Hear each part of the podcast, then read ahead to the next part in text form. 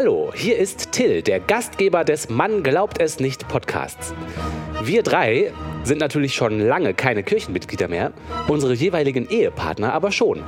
Darum erheben die Kirchen von uns das besondere Kirchgeld in glaubensverschiedenen Ehen, auch die Heidensteuer genannt. Damit wir dieses besondere Kirchgeld aufbringen können, schalten wir in dieser Folge einige Werbeblöcke.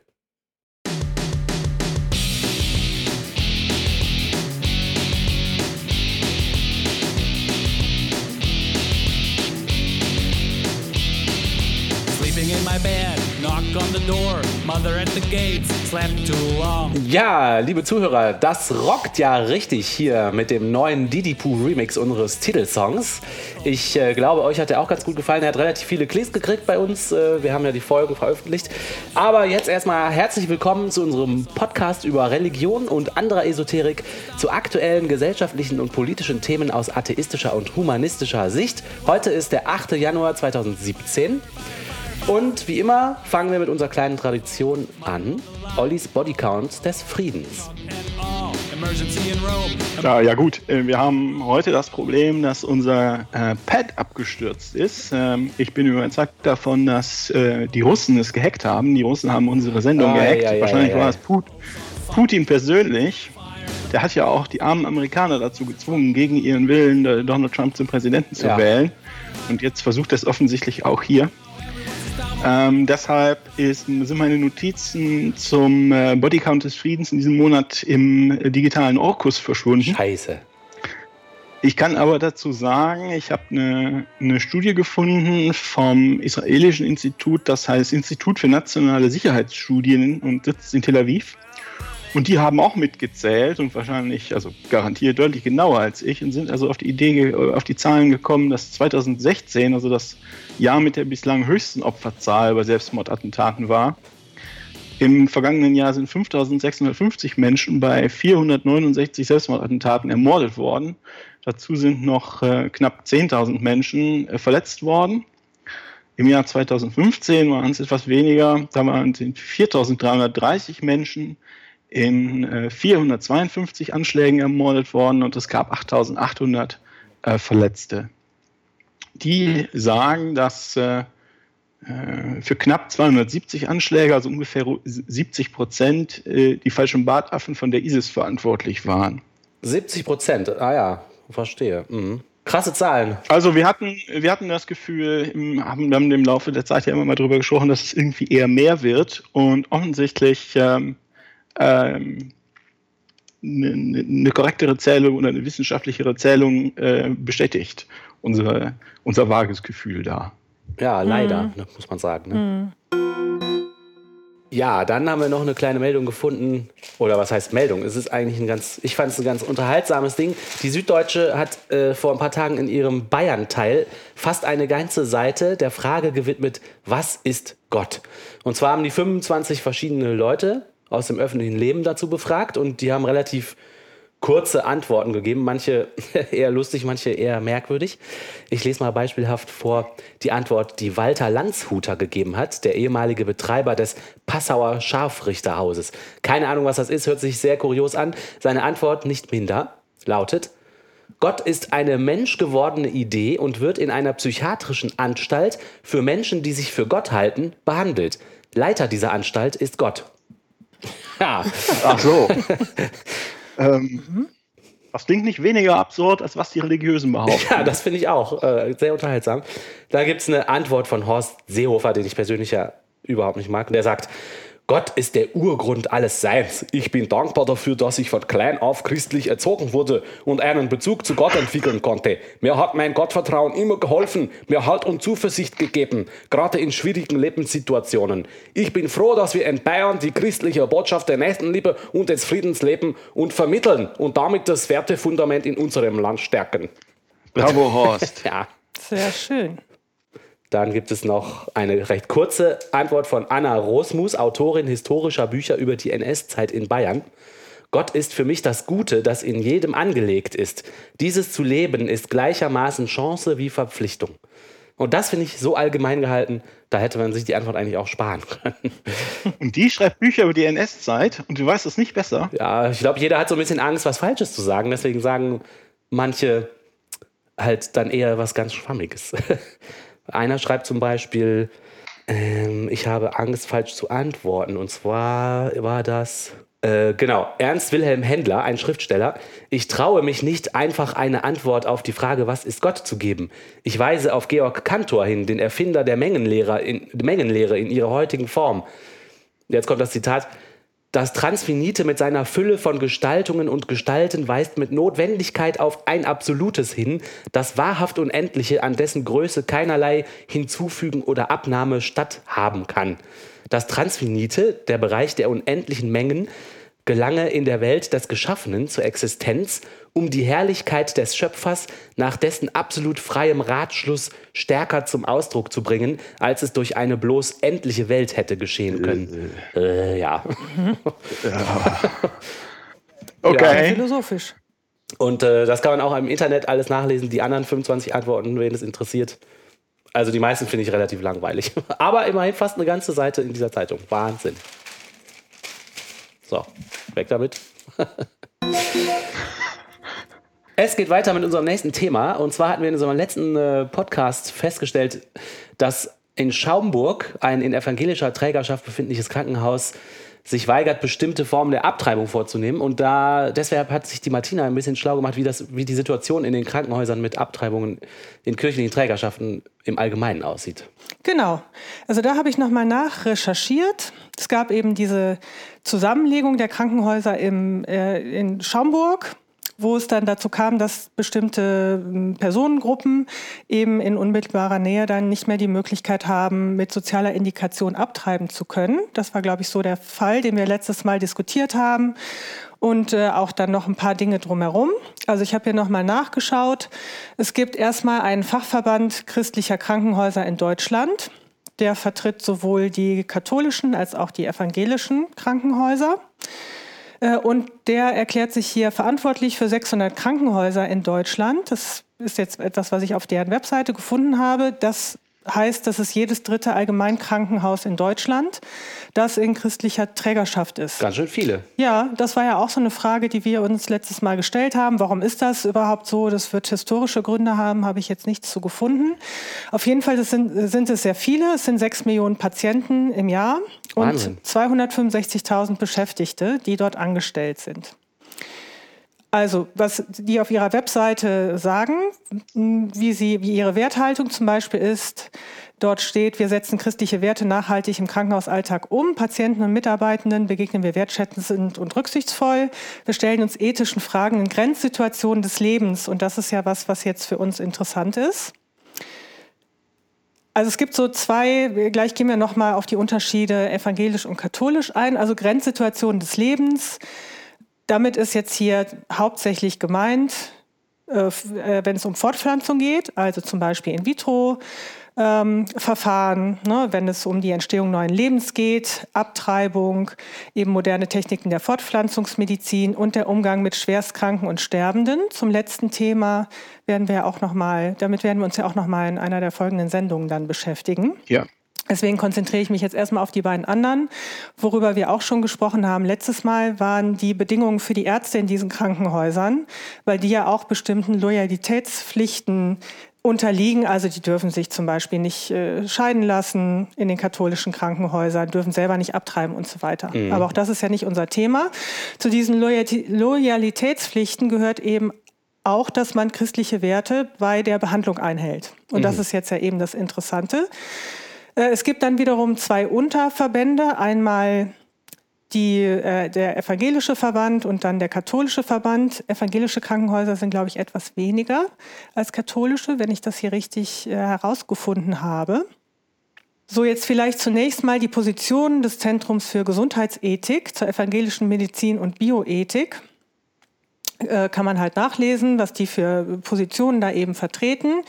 Also bei In vitro finden sie irgendwie nicht so gut, aber auch nicht so schlimm, wenn ich das richtig gelesen habe. Also sie raten eher davon ab, aber sie verteufeln es auch nicht so, wie es zum Beispiel die katholische Kirche macht. Also das ist etwas, was sie selber jetzt nicht durchführen würden, aber auch nicht was, was sie jetzt als große Sünde ansehen würden. Interessant ist, dass zum Beispiel im Islam oder auch bei den Hindus ist das etwas, was absolut in Ordnung ist. Ah ja, ah ja. Ja, also gerade Muslime sind da sehr äh, offen, was da diese neuen Verfahren angeht und äh, kommen da sehr gut mit zurecht. Also die haben da weniger ethische Bedenken. Auch in dem Fall geht es ja um wenn man jetzt so eine künstliche Befruchtung macht, da gibt es ja auch immer dann irgendwelche Embryonen, die absterben, die aussortiert werden. Das nehmen die jetzt hier als Argument dafür, dass sie das ablehnen. Ah, Ne? okay. Es gibt okay. eine, eine Art von Selektion, es gibt eine Art von ja eben auch, das klappt ja dann oft auch nicht, ne? Die Embryonen oder die, ne? Ja gut, und wenn ein Embryo ein vollständiger Mensch ist, Richtig. Äh, weil der ja beseelt ist, dann ist alles, was man da macht, schon arg Ja, mordverdächtig. wenn man Genau. selektiert, greift man in Gottes Plan ein, ne? Ja. Ja, du bringst jemanden um. Und das auch. Also ja. viel, bringst Menschen Ja. um, aus, wenn, wenn man das so akzeptiert. Hatten wir ja beim letzten Mal drüber Genau. gesprochen. Ja, also die evangelische Kirche hier äh, etwas pragmatischer, ne, lässt halt das irgendwie als Argument stehen, sagt auch, dass die Frauen aufpassen müssen, dass sie sich da nicht zu sehr belasten und so weiter. Äh, Forschung an Embryonen wird absolut abgelehnt. Die Pille danach ist okay weil- für die evangelische Kirche. Ähm, und es ist auch in Ordnung, hinsichtlich eines Schwangerschaftsabbruches zu beraten. Also sie erkennen auch Situationen an, in denen ein Abbruch besser ist. Ah ja, also mhm. zum Beispiel aus gesundheitlichen Gründen. Und das war ja auch das, was wir gesehen haben in Schaumburg. Soziale Indikation nein. Aber eben eine gesundheitliche Indikation, wobei auch die Frage ist, ist das jetzt ein Kind, das behindert ist oder ist die Mutter halt in Gefahr, dass sie dann irgendwie stirbt? Hm, Ich glaube, dass sie es wirklich etwas breiter auffassen und sagen, ähm, dann, wir unterstützen und beraten auch in diese Richtung. Auch das machen die Katholiken nicht. Also es geht auch um die Beratung zum Beispiel. Ist das dieser Beratungsschein, den Ja. man braucht? Man muss sich ja beraten, man muss sich ja beraten lassen von einer offiziellen Stelle. Also es gibt zum Beispiel, äh, nehmen wir mal Köln, zu Köln kommen wir ja nachher noch. In Köln habe ich nachgeschaut, gibt es dann unterschiedliche Stellen. Eine von den Donum Vitae, Vitae heißt die von den katholischen, dann eine von den evangelischen und äh, dann noch zwei oder mehr vom äh, Paritätischen Wohlfahrtsverband. Pro, Pro Familia ist das. Und du musst, um nachher zu dem Arzt zu gehen und in den zwölf ersten Wochen diesen Schwangerschaftsabbruch durchführen zu lassen, musst du eben diesen Schein, die Bescheinigung haben, dass du dich hast beraten lassen. ja, okay. Ja. Und wenn man sich bei den Katholiken bera- beraten, machen, äh, beraten lassen möchte, dann äh, muss man erstmal einen Termin machen und der liegt dann 13 Wochen in der Zukunft.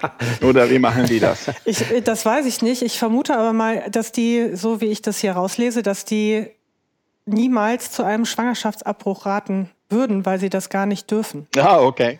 Ja, weil das, weil sie das, das würden sie nicht machen. Ich meine, die Schwangerschaftsberatung oder die, die, also das heißt Schwangerschaftsberatung, die beraten ja nicht nur hinsichtlich Abbrüche, sondern die zeigen ja auch auf, äh, wo kann man Unterstützung finden, kann man adoptieren, wo kriegt man Geld her und so weiter. Also es geht ja nicht nur um dieses Thema, sondern es geht ja auch bei den, auch bei den anderen Organisationen auch darum, was gibt es für Alternativen. So. Ne? Aber die dürfen nicht, da kommen wir ja gleich noch zu, äh, die dürfen mit Sicherheit nicht in Richtung Abbruch beraten, weil das eben nicht den christlichen Werten, wie sie die katholische Kirche äh, auffasst oder vertritt, äh, entspricht. Also so ist das in den evangelischen Krankenhäusern. Das heißt, die werden keine Schwangerschaftsabbrüche durchführen, sowieso nicht so gerne. Ich weiß gar nicht, ob die das überhaupt machen, hörte sich aber jetzt so an. Aber keine, die eine soziale Indikation haben. In evangelischen Krankenhäusern. Katholische Krankenhäuser machen das überhaupt nicht. Ähm, also man darf in katholischen Krankenhäusern gar nicht hinsichtlich Schwangerschaftsabbruch mh, beraten. So, es gibt aber jetzt hier Moment, wir gerade gucken. Bei Durnum, also so habe ich es gelesen über die Krankenhäuser. Dann gibt es aber hier bei, ähm, also bei der seelsorgerlichen Begleitung, die ja nicht durch die Ärzte erfolgt, sondern eben durch diese Stellen, äh, steht hier eine ethische Beratung bei der Entscheidung für oder gegen einen Schwangerschaftsabbruch erfolgt hier, wobei die aber natürlich nicht für den Schwangerschaftsabbruch dann argumentieren werden. Das ist Ja. erstmal nur die Beschreibung des Problems, ne, mit dem jemand dahin kommt, aber die werden nicht zum Schwangerschaftsabbruch raten. Ja. So, katholische Krankenhäuser lehnen aufgrund ihrer Werthaltung Schwangerschaftsabbrüche ab. Das ist jetzt von der Seite des Verbundes, ne, also was die da draufschreiben des, der katholischen ja. Krankenhäuser.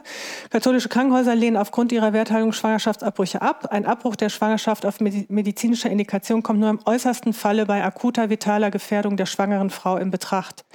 Gegebenenfalls unter Einbeziehung eines im Krankenhaus angesiedelten Ethikkomitees. Sieht sich die Frau nicht in der Lage, ihr Kind auszutragen, stößt die Beratung und Behandlung im katholischen Krankenhaus an ihre Grenzen, denn es ist dem Ärzteteam aus Achtung vor der Würde des ungeborenen Kindes nicht gestattet, einen Schwangerschaftsabbruch durchzuführen. Dennoch obliegt es dem Krankenhausträger, die weitere medizinische Betreuung der schwangeren Frau sicherzustellen und sie über alle Optionen, die ihr zur Verfügung stehen, zu informieren. Ja, eindeutige Worte. Ähm, und auch bei Vergewaltigungsopfern oder sowas? Äh ja, das ist ja dieser Fall in Köln gewesen. Also ja, auch bei Vergewaltigungsopfern. Äh, de facto ist das, oder das Prinzip, wie es dann gehandhabt wird, oder wurde oder wird, ist, dass in dem Moment, wo es eben zu so einer Situation kommt, zum Beispiel das Kind ist stark behindert, die Frau sagt, oh, was machen wir denn jetzt, ne? ähm, wurde die dann aus so einem Krankenhaus überwiesen an einen anderen Arzt der sie dann entsprechend weiter behandelt hat. Das haben die dann auch vermittelt. Also einmal diese Schwangerschaftsberatung mhm. und dann die Vermittlung an einen anderen Arzt. Also das machen die dann, aber selber wollen sie dann damit an der Stelle dann nichts mehr zu tun haben.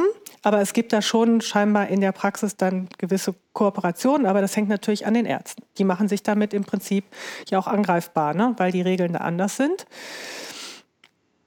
Der Fall in Köln war so, dass die, es ging ja tatsächlich um eine Frau, bei der der Verdacht bestand, dass sie vergewaltigt worden ist. Die ist irgendwo aufgewacht auf einer Parkbank, konnte sich an nichts erinnern.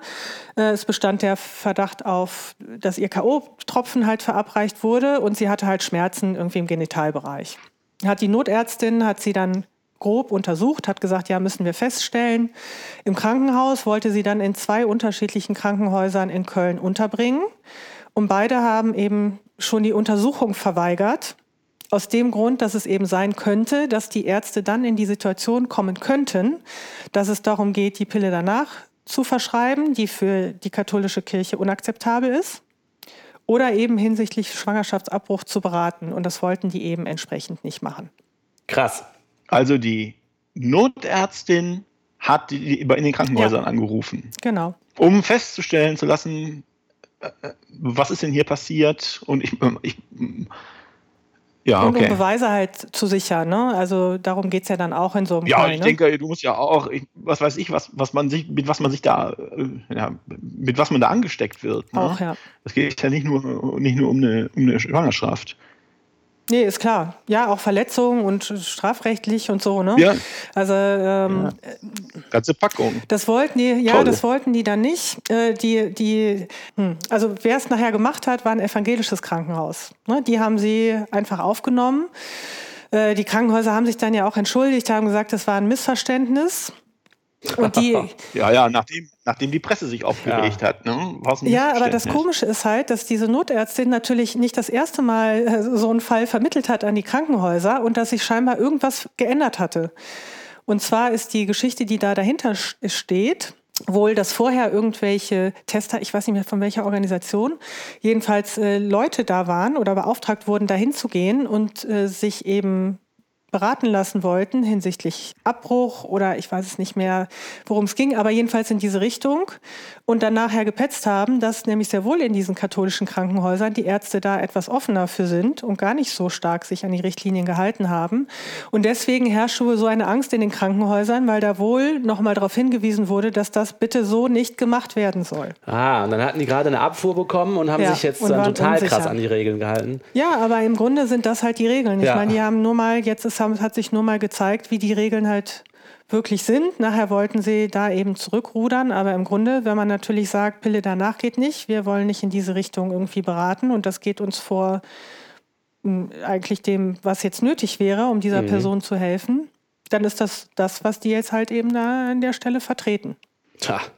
Also das heißt, Christliche Krankenhäuser, vor allen Dingen, also evangelische ja dann scheinbar, sind da scheinbar etwas offener, aber katholische Krankenhäuser äh, führen weder eine Beratung noch eine Abtreibung durch. Logisch. Ne? Also, und entlassen auch Ärzte, die das machen oder die es auch privat machen. Zum Verständnis ist ja auch wichtig, ich meine, das haben wir beim letzten Mal schon gesagt, dass die nennen sich zwar katholische Krankenhäuser, werden aber selbstverständlich von der, aus den allgemeinen Steuertöpfen finanziert. Richtig. Und zwar nicht aus der Kirchensteuer, sondern aus den, aus den Sozialtöpfen. Äh, das ist ja auch eine Art von äh, Parasitismus, was die da machen. Ne? Das ist ja parasitäres Verhalten. Die versuchen allen, die ernähren sich äh, von anderen Töpfen, von, ernähren sich von anderen und versuchen aber allen ihren äh, ihre merkwürdige Geisteshaltung aufzunehmen. Genau, die bedienen sich schön aus unseren öffentlichen Steuergeldern und ziehen da ihr eigenes komisches Sektengebaren durch. Ne? Also ich meine, vor allen Dingen kritisch wird das natürlich in dem Fall, wie jetzt, wie das in Schaumburg war, wenn, wenn es halt in der Umgebung nur noch ein Krankenhaus gibt, ne? wenn es jetzt viele zur Auswahl gibt, die alle das gleiche Angebot hätten, was ja in der Regel nicht der Fall ist, äh, dann okay, ne? es ist trotzdem blöd, aber noch akzeptabel. Aber wenn dann wirklich das Ganze zusammengelegt wird und man hat dann gar nicht mehr die Chance, woanders hinzugehen, ist das natürlich äh, schwierig. Ja. Mhm. In der Situation möchte man sich ja nicht wiederfinden. Ne? Da muss man, ist man sowieso schon total geschockt und da muss man sich noch mit sowas rumschlagen. Mhm. Also. Je mehr ich darüber höre, desto mehr ja. ärgere ich mich. Muss ich ganz ehrlich sagen. Da geht mir genauso. ja, ich finde auch an der Stelle, dass äh, auch dass es so viele sind, das war mir jetzt irgendwie so richtig bewusst auch nicht, obwohl ja, wir müssen denen ja. das wieder wegnehmen, ne? weil die haben fast ein Monopol auf diesem Pflegesektor und dem Krankensektor und so weiter. Man muss denen das als Zivilgesellschaft eigentlich schleunigst aus den Händen nehmen und das wieder selber organisieren. Ne? Mhm. Ne? Ich meine, wir geben eh das Geld selber dafür aus. Warum machen wir es dann nicht direkt selber? Es wird aber sehr schwierig werden. ja. Gut, aber das heißt ja nicht, dass es unmöglich ist. Stimmt. Heißer. Ja, sehr also ich finde es wirklich sehr interessant und ähm, in einer der nächsten Folgen werden wir da ja nochmal über das Thema Sterbehilfe sprechen. Da wird dann wird es bestimmt auch nochmal um die Krankenhäuser gehen, welche Rolle sie dabei spielen oder auch nicht spielen. Ja, ja. Sind Sie oft müde und abgespannt? Liegt Ihr Haar nicht richtig? Ja, genau. Ja, ja, ja, ja. Dann sollten Sie Schwipsi nehmen. Schwipsi, die Alkoholpille aus Ihrer Apotheke. Dreimal täglich Schwipsi und die Welt läuft wieder rund. Unser nächstes, The unser nächstes Thema beschäftigt sich mit den Verfassungen der Bundesländer. Der Olli hat recherchiert, was da ja. zum Thema Gottesfurcht steht. Beim letzten Mal hatten wir äh, ja darüber gesprochen, dass Bischof Algermissen sich äh, geweigert hat, den staatlichen Lehrplan für, ich glaube, Sexualkunde in sein, seinen, in Anführungsstrichen, Schulen umzusetzen. Das sind also wieder von der Öffentlichkeit finanzierte Schulen in staatlicher Trägerschaft.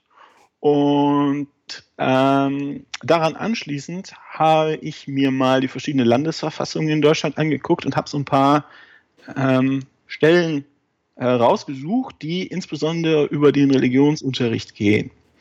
Ähm, ich habe noch ganz viel mehr Stellen zu anderen Sachen gefunden, unter, unter anderem auch dazu äh, Trägerschaften von Krankenhäusern. Ähm, das hätte eigentlich ganz gut gepasst, aber ich glaube, ich habe sie gestrichen aus meiner Liste, weil es nämlich so unglaublich viel sind. Ähm, da gibt es, ich, soll ich einfach vorne anfangen? Ja, mach mal, genau. Ich glaube, ich fange vorne an. Ich äh, habe mir die, äh, die Verfassung von Baden-Württemberg angeguckt. Da steht in Artikel 1 Absatz 1, der Mensch ist berufen, in der ihn umgebende Gemeinschaft seine Gaben in Freiheit und in der Erfüllung des christlichen Sittengesetzes zu seinem und anderem Wohl zu entfalten. Da steht hier noch was zum Feiertagsschutz, Artikel 3. Die staatlich anerkannten Feiertage werden durch das Gesetz bestimmt. Hierbei ist die christliche Überlieferung zu wahren. Und ähm, zu unserem Thema ist Artikel 12. Die Jugend ist in Ehrfurcht vor Gott, im Geiste der christlichen Nächstenliebe, zu Brüderlichkeit aller Menschen, bla bla bla, la la la, zu sittlicher und politischer Verantwortlichkeit, tralala, zu erziehen. Also hier ist in der Tat äh, die Ehrfurcht vor Gott ein Erziehungsziel und äh, die christliche Nächstenliebe ein äh, Erziehungsziel von Verfassungsrang. Das ist ja, steht auch das ist erstaunlich detailliert, also erstaunlich ähm, genau formuliert. Also ich habe ne? hab hier sehr viel rausgekürzt und sehr viel weggelassen. Ähm, äh, sonst würde ich da zwei Stunden lang äh, diese Dinge vorlesen. Das ist jetzt vielleicht nicht so ja, zielführend. Ja, sehr gut. Da steht auch, in christlichen Gemeinschaftsschulen werden die Kinder auf der Grundlage christlicher und abendländischer Bildungs- und Kulturwerte erzogen. Und der Religionsunterricht ist in den öffentlichen Schulen ordentliches Lehrfach. er wird nach den Grundsätzen der Religionsgemeinschaften und unbeschadet des allgemeinen Aufsichtsrechts ähm, von deren Beauftragten, also den Beauftragten der Religionsgemeinschaften, erzielt und erteilt und beaufsichtigt. Das ist also sehr detailliert und ähm, da jetzt rauszukommen, ähm, ist, glaube ich, schwierig. Wenn Algermiss ein Bischof in Baden-Württemberg wäre, würde ich sagen, anhand dieser Verfassung könnte er machen, was er wohl ja. will in seinem. Das hört sich an wie ein Freischein, ne? Ist ein Freischein. In Bayern ist es auch ganz besonders schön, weil sie da nämlich die Hitlerwende äh, gepult haben, gleich am Anfang. Ah. Da steht in der Präambel, angesichts des Trümmerfeldes, zu dem eine Staats- und Gesellschaftsordnung ohne Gott ohne Gewissen und ohne Achtung vor der Würde des Menschen die Überlebenden des Zweiten Weltkriegs geführt hat. Bla bla bla gibt sich das bayerische Volk diese Verfassung. Das heißt, hier tun sie so, als wären die Nazis Atheisten gewesen. Äh, schreiben sie nicht ganz direkt, mhm. aber sie implizieren es. Sehr stark. Ähm, sehr clever. Mhm. 100, äh, Artikel 131. Oberste Bildungsziele sind Ehrfurcht vor Gott, Achtung vor religiöser Überzeugung und vor der Würde des Menschen und so weiter. Mhm. Dann da die öffentlichen Volksschulen sind gemeinsame Schulen für alle volksschulchristlichen Kinder. In ihnen, also den Volksschulen, werden die Schüler nach den Grundsätzen der christlichen Bekenntnisse unterrichtet und erzogen. Tja, ist auch sehr konkret. Der Religionsunterricht ist ordentliches Lehrfach in allen Schulen, Berufsschulen, mittleren und höheren und Lehranstalten. Er, er, wird erteilt in Übereinstimmung mit den Grundsätzen der betreffenden Religionsgemeinschaft. Die dürfen das auch kontrollieren. Das steht jetzt, äh, dass das mit dem Religionsunterricht so organisiert ist, steht jetzt in ganz vielen Landesverfassungen. Ähm, das ist also die Kinder, die in Kirchen gehören. Ich erwähne das jetzt nicht mehr gesondert. Mhm, okay. Weil, ne? In Berlin gibt es ein paar Kleinigkeiten, die die Trennung zwischen äh, Religion und Regierung ver verstoßen, aber nur ein paar Kleinigkeiten. Ebenso in Brandenburg. In Bremen steht, da steht ein ganz interessanter Satz, in allen Schulen herrscht der Grundsatz der Duldsamkeit. Der Lehrer hat in jedem Fach auf die religiösen und weltanschaulichen Empfindungen aller Schüler Rücksicht zu nehmen. Hm. So, wenn ich mir jetzt vorstelle, da sitzen christliche äh, Kreationisten und äh, muslimische Kreationisten in einem Biologieunterricht und der Richter hat auf deren weltanschauliche und religiösen Empfindungen Rücksicht zu nehmen, dann möchte, kann ich mir nicht richtig vorstellen, wie das funktionieren soll. Ja, wie der Unterricht mhm. gleichzeitig für alle machen kann. Ne? Beispiel im Thema Evolution, da muss man vielleicht einen Unterricht für Humanisten und einen Unterricht für Kreationisten machen, also Biologieunterricht. Und vielleicht auch Erdkundeunterricht, weil man natürlich nicht erwähnen darf, ähm, dass die Erde älter als 6000 Jahre ist. Ja. Äh, das, ich würde sagen, Bremen, das hast du gut gemeint. Das kann nicht funktionieren. Aber musst du vielleicht nochmal drüber nachdenken. Das kann nicht funktionieren. Das kann nach hinten losgehen. Mhm. In Hamburg wird kein Gott erwähnt. Schön. Sehr gut, Hamburg. In, in Hessen, Hessen hat auch was über den Religionsunterricht, aber was ich ganz interessant fand, ist, Artikel 50 steht, da steht eine Art Trennung äh, zwischen Staat und Kirche. Da steht, die Kirchen, Religions- und Weltanschauungsgemeinschaften haben sich, wie der Staat, jede Einmischung in die Angelegenheiten des anderen Teils zu enthalten. Jetzt denkt man erstmal, ja, das hat ja schon mal nicht geklappt. Aber interessanterweise steht dann im Artikel 51 auch, Kirchen, Religions- und Weltanschauungsgemeinschaften können anhand näher gesetzlicher Regelungen aufgrund der bürgerlichen Steuerlisten Steuern erheben. Ähm, ja. Ich glaube, damit ist dann wohl auch die äh, Trennung zwischen Staat und Kirche, die sie sich eben ausgedacht haben, wieder zumindest teilweise ähm, aufgehoben. Ja. Äh, in Mecklenburg-Vorpommern habe ich nur einen Satz gefunden. Die soziale Tätigkeit der Kirchen, der Träger der freien Wirtschaftspflege und der freien Jugendhilfe wird geschützt und gefördert. Und das sind die Krankenhäuser, ne? die sozialen Tätigkeiten der Kirchen. Mhm. Das sind die Trägerschaften von Schulen, von Krankenhäusern, von Kindergärten. Altenheimen wahrscheinlich. Hat also was hier hat es hat, genau. Hier hat es also Verfassungsrang. Ich, äh, wie gesagt, ich weiß nicht mehr, ich glaube, ich habe es anderswo rausgestrichen. Niedersachsen keinerlei Erwähnung eines Gottes oder einer Religionsgemeinschaft. Yay, Niedersachsen. Ja, go, go, Niedersachsen. Wir sollen Punkte verteilen. Ist wieder Ja, super. In Nordrhein-Westfalen ist die Ehrfurcht vor Gott, die Achtung vor der Würde des Menschen und die Bereitschaft zum sozialen Handeln, das ist vornehmstes Ziel der Erziehung. Krass, dass das so konkret mit dem Gott da immer drin steht, ne? weil so Würde des Menschen und so ist ja immer ziemlich cool, finde ich. Aber das, steht auch in Gott. Gemeinschaftsschulen, also nicht in Bekenntnisschulen, sondern in Gemeinschaftsschulen werden Kinder auf der Grundlage christlicher und Bildungs- und Kulturwerte in Offenheit für die christlichen Bekenntnisse, äh, und für andere religiöse und weltanschauliche Überzeugungen gemeinsam unterrichtet und Ja. erzogen. Wisst ihr was? Ich verklag das Land Nordrhein-Westfalen, weil bei mir hat es nicht geklappt. ich bin trotz der Verfa ich bin verfassungswidrig zum Atheisten ge- erzogen worden. Hier steht auch, und das finde ich ganz interessant, ähm, weil das in meinem Kopf einen, Satz von Möglichkeiten auffächert. Da steht wegen, der, wegen des religiösen Bekenntnisses darf im Einzelfalle keinem Kind die Aufnahme in eine öffentliche Schule verweigert werden, falls keine entsprechende Schule vorhanden ist. Also der erste Teil klingt ja erstmal ganz gut, aber das, falls keine entsprechende Schule vorhanden ist, klingt so, als ob das nur im Notfall so gedacht ist. Der Normalfall ist also, dass du kleine Kinder schon separierst. Du segregierst die anhand des religiösen Bekenntnisses ihrer Eltern. Ähm, das ist natürlich anderswo wird das auch so gemacht, aber hier fand ich das nochmal ganz krass. Mhm. Ähm, es gab auch mal eine Zeit, hatten die Leute wegen ihrer Hautfarbe in entsprechende Schulen segregiert. Hier macht man das halt äh, wegen des religiösen Bekenntnisses. Ich muss sagen, ich finde das relativ krass. Ja, Ich finde das find auch krass, vor allen Dingen, weil es um öffentliche Schulen geht. Also ich hätte jetzt, wenn es jetzt um Schulen ginge, die von kirchlichen Trägern irgendwie betrieben würden, okay, ich meine, selbst sie, glaube ich, müssten andere aufnehmen oder nehmen auch andere auf, aber öffentliche Schulen, Ja, also wer würde denn da jetzt bitte abgelehnt? tja. Ja, ich denke, wenn du, ne, du möchtest dein Kind in eine katholische Schule schicken, weil die halt da ist. Ja, aber es also es geht darum- katholische es geht Schule aber- ist eine Schule in Ach so. katholischer Trägerschaft. Ne? Also öffentlich Und kann sag- auch eine solche sein. Ich dachte jetzt öffentlich, ja, ja, wahrscheinlich schon. Dann, okay, dann ja, aber ich, also okay. Hm. Ich finde das eigentlich nicht okay. Ähm, Nein, ich denn meine, da dann, steht ja äh, nicht, dass das nicht verweigert werden darf, sondern da steht ja, dass, das steht ja um die Ecke, da steht, wie, wie, eine Schule darf die Annahme eines Kindes verweigern, wenn es irgendwo anders noch eine passendere Schule gibt. Aber ich verstehe das nicht mit der öffentlichen Schule, weil es, also die katholische, also zumindest die, auf der ich war, die katholische Schule war privat. Also die sind ja da nicht Ah. öffentlich. Ja, wenn es eine private Schule ist, ist das halt wahrscheinlich was anderes. Das weiß ich nicht. Aber Ja, wenn es öffentliche Schulen in Trägerschaft sind, die, die sind dann ja nicht privat. Okay, na gut. Also das, äh, das Krankenhaus, von dem wir gesprochen haben, ist ja auch ein öffentliches äh, Krankenhaus, Krankenhaus. ja, ja, verstehe. Mhm. Ja, die machen das auf jeden Fall so. Gut, dann habe ich hier noch einen Satz von der, aus der Verfassung von Nordrhein-Westfalen. Darüber hatten wir beim letzten Mal auch gesprochen. Der Sonntag und die staatlich anerkannten Feiertage werden als Tage der Gottesverehrung, der seelischen Erhebung, der körperlichen Erholung und der Arbeitsruhe anerkannt und gesetzlich geschützt. Also ich hoffe, ihr seid seelisch, seelisch erhoben und verehrt Gott. Ja, es ist heute Sonntag, also muss ich das ja als guter Staatsbürger. Rheinland-Pfalz, ähm, das steht in der Präambel im Bewusstsein der Verantwortung vor Gott, dem Urgrund des Rechts und Schöpfer aller menschlichen Gemeinschaft.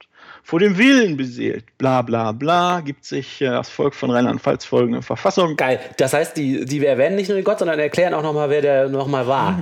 der Schöpfer Ja, und was der machen ist, Urgrund. das haben die jetzt in einigen ja schon gemacht. Die Ja. hauen es noch rein. Die Fall- hauen möglichst viele, viele Nägel noch rein. Ja, In- in so, falls ihr das vergessen habt, wer das nochmal war, dieser Gott, das ist der Urgrund allen Seins. Hier steht auch, die öffentlichen Grund-, Haupt- und Sonderschulen sind christliche Gemeinschaftsschulen. ah, Hier werden also alle Schulen gerade mal für christlich erklärt. In Artikel 33 steht, die Schule hat die Jugend zur Gottesfurcht zu erziehen. Und ähm, in Artikel 41, weil wir haben es jetzt dreimal erwähnt, vielleicht brauchen wir es noch ein vierten Mal. ja. Die Kirchen sind anerkannte Einrichtungen für die Wahrung und Festigung der religiösen und sittlichen Grundlagen des menschlichen Lebens. Also ich wenn mich, das ist echt krass. Wenn man das so durchliest, dann kriegt man ja geradezu Lust, eine Initiative zu gründen, die als Ziel hat, die Landesverfassungen zu bereinigen. Ja, viel Glück. ja, ja. Nun, wir sind schon bei S. Saarland. Artikel 26. Unterricht und Erziehung haben das Ziel, den jungen Menschen so heranzubilden, dass er seine Aufgabe in Familie und Gemeinschaft erfüllen kann. Auf der Grundlage des natürlichen und christlichen Sittengesetzes haben die Eltern das Recht, die Bildung und Erziehung ihrer Kinder zu bestimmen. Ja. Jetzt steht die Frage, ob das muslimische Eltern zum Beispiel auch haben. Mhm. Ähm, die öffentlichen Schulen sind gemeinsame Schulen. In ihnen werden Schüler unabhängig von ihrer Religionszugehörigkeit bei gebührender Rücksichtnahme auf die Empfindungen andersdenkender Schüler, gut so, ja, Mhm. ist doch mal gut. Und dann geht der Satz weiter, auf der Grundlage christlicher Bildungs- und Kulturwerte entzogen und unterrichtet. Artikel 30. Jugend ist in der Ehrfurcht vor Gott, im Geiste der christlichen Nächstenliebe, Bla, in Liebe zu Volk, Heimat, Vaterland, Oh. bla, bla, bla, zu sittlicher Verantwortlichkeit, zu beruflicher Bewährung und freiheitlich-demokratischer Gesinnung zu erziehen. Liebe zu Heimat, Volk und Vaterland auch noch. Schön. In Sachsen gibt es Kleinigkeiten, in Sachsen-Anhalt gibt es Kleinigkeiten. In Schleswig-Holstein gibt es keine Erwähnung eines Gottes. Wir erinnern uns, vor ein paar Monaten ist die Initiative, da einen Gottesbezug reinzukriegen, an einer einzelnen Stimme im Landtag gescheitert. Yay, extra Punkte für Schleswig-Holstein. Ja, sie haben ihre Zweidrittelmehrheit nicht zusammengekriegt. Ja. Ne? Das da fehlte einer. Ja. In Thüringen steht lediglich die von den Kirchen, anderen Religionsgesellschaften und Weltanschauungsgemeinschaften unterhaltenen sozialen und karitativen Einrichtungen werden als gemeinnützig anerkannt und gefördert. Mhm. Und dann gibt es noch das Grundgesetz der Bundesrepublik Deutschland. Da steht auch eine, eine ganze Menge drin über Staats, ähm, Staatskirchenrecht oder wie man das nennen soll. Ich bin offensichtlich kein Jurist, deshalb stolper ich hier so ein bisschen durch.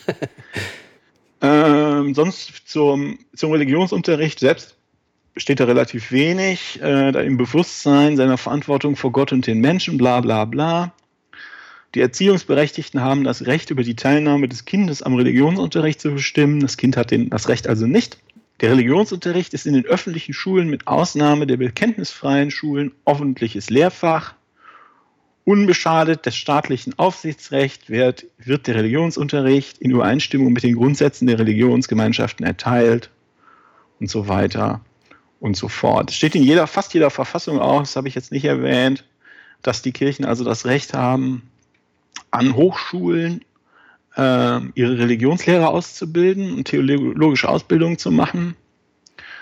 Und es steht auch in fast jeder Hochschule, äh, in fast jeder Verfassung drin, oder in, das habe ich jetzt ein paar Mal gesehen, habe ich jetzt auch im Einzelnen nicht vorgelesen, dass ähm, Zahlungen des, der Länder an die Kirchen nur aufgehoben werden können durch ein Landesgesetz.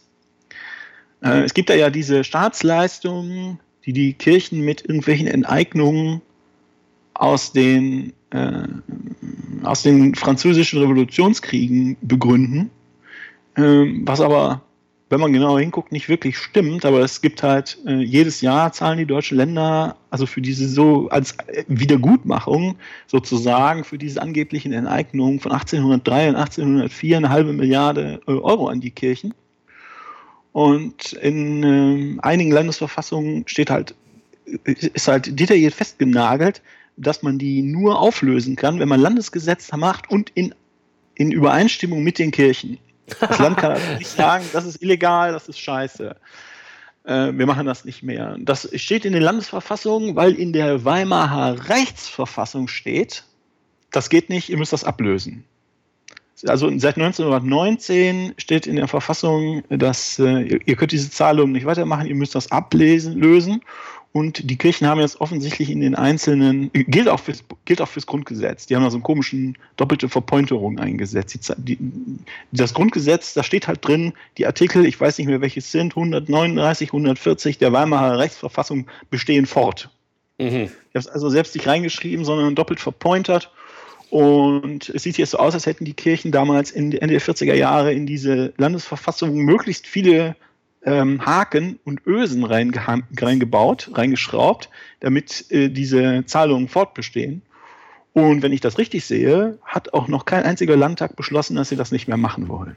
Das ist ja auch gar nicht so leicht, weil da ja, wenn ich es richtig verstehe, drinsteht, auch nur mit Zustimmung der Kirchen selber. Und die werden ja wohl kaum Ja sagen dann, ne? wenn man denen vorschlägt, ihre Zahlungen Ja, in den letzten. Jahren ist die evangelische Kirche immer mal wieder zu Verhandlungen für eine Ablösung bereit. Ah, Aber da natürlich, weil sie merken, dass das jetzt ein Thema ist, aber da ähm, das natürlich schon x-fach überbezahlt wurde, insbesondere wenn es damals überhaupt keine, äh, keine Enteignung gab, sondern eine politische Neugliederung des Deutschen Reiches.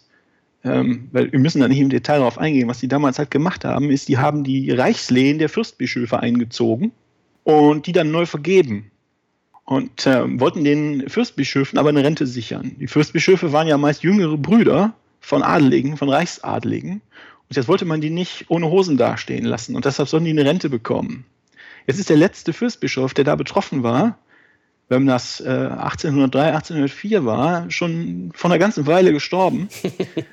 Trotzdem zahlen die, Oh Mann, oh Mann. Äh, zahlen die Länder weiter, weiter, weiter. Mittlerweile ist es jedes Jahr, da hat Carsten Frag, hat sich da auch sehr verdient äh, darum gemacht, das mal zu analysieren. Und mittlerweile ist es jedes Jahr eine halbe Milliarde. Extra. Einfach so. Geschenkt. Für verstorbene Adelige und der Adel wurde ja auch abgeschafft, ne? Ja. Wahnsinn. Ja, ist echt skandalös.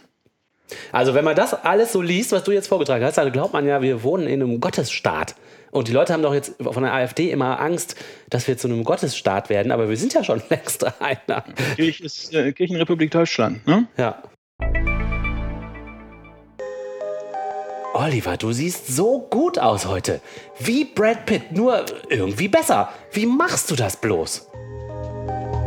Ich trinke Perlo. Perlo, das Wasser mit 30% weniger Fett und 40% weniger Kohlenhydrate. Perlo, das will ich auch. Perlo, das Wasser, das schön macht. Es folgt das atheistische Quartett. Heute ist unser Gast Paul Bogossian. Ja, ob- Aber wir sind doch nur zu dritt hier. wo ist er denn? Wo ist denn Paul? Ja, er konnte nicht kommen. Okay. Okay.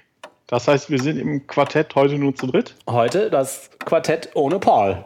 Und zwar äh, bin ich über ein Buch gestolpert, was mir sehr viel Spaß gemacht hat zu lesen, von Paul Bogossian.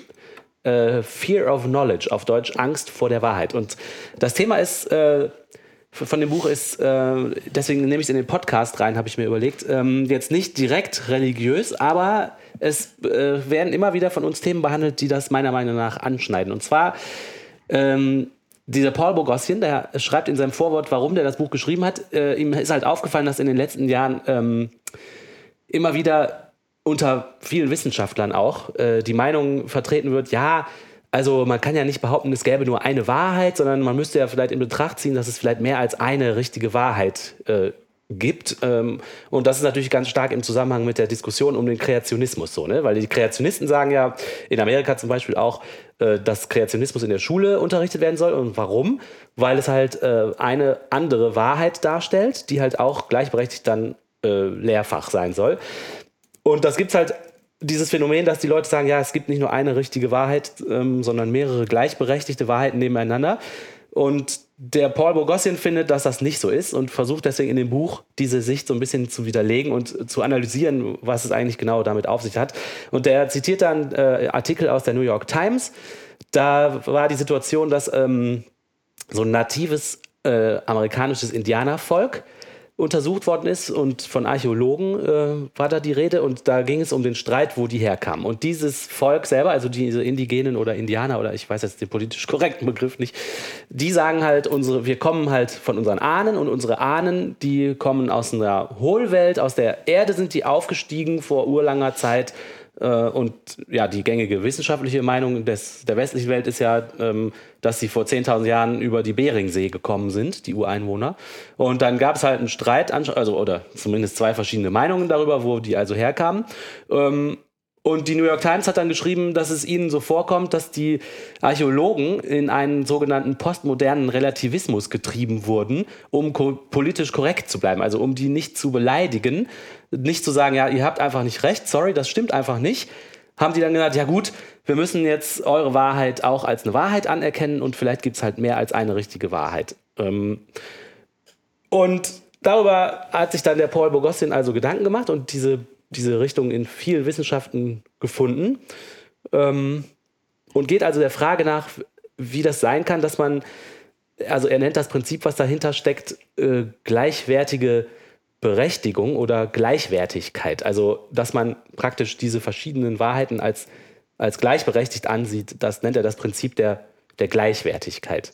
Und dann analysiert er zuerst mal so ein bisschen, mh, was ist das denn eigentlich? Was hat es mit dieser Gleichwertigkeit denn auf sich? Und er, er sagt dann also, anscheinend geht es darum, dass Wissen nicht mehr absolut gesehen wird, sondern als soziale Konstruktion. Das heißt, dass äh, davon ausgegangen wird, alles Wissen, was der Mensch erreicht, ist nicht absolute, auf absoluten Fakten gegründet, sondern die Menschen erreichen Wissen, indem sie es selber konstruieren und zwar in einem sozialen Zusammenhang. Das heißt also, dass sozusagen der, der, die Gesellschaft und die Bedürfnisse und Nöte von der Gesellschaft wesentlichen Einfluss darauf haben, was man an Wissen zutage fördert und dann auch das Wissen selber beeinflusst.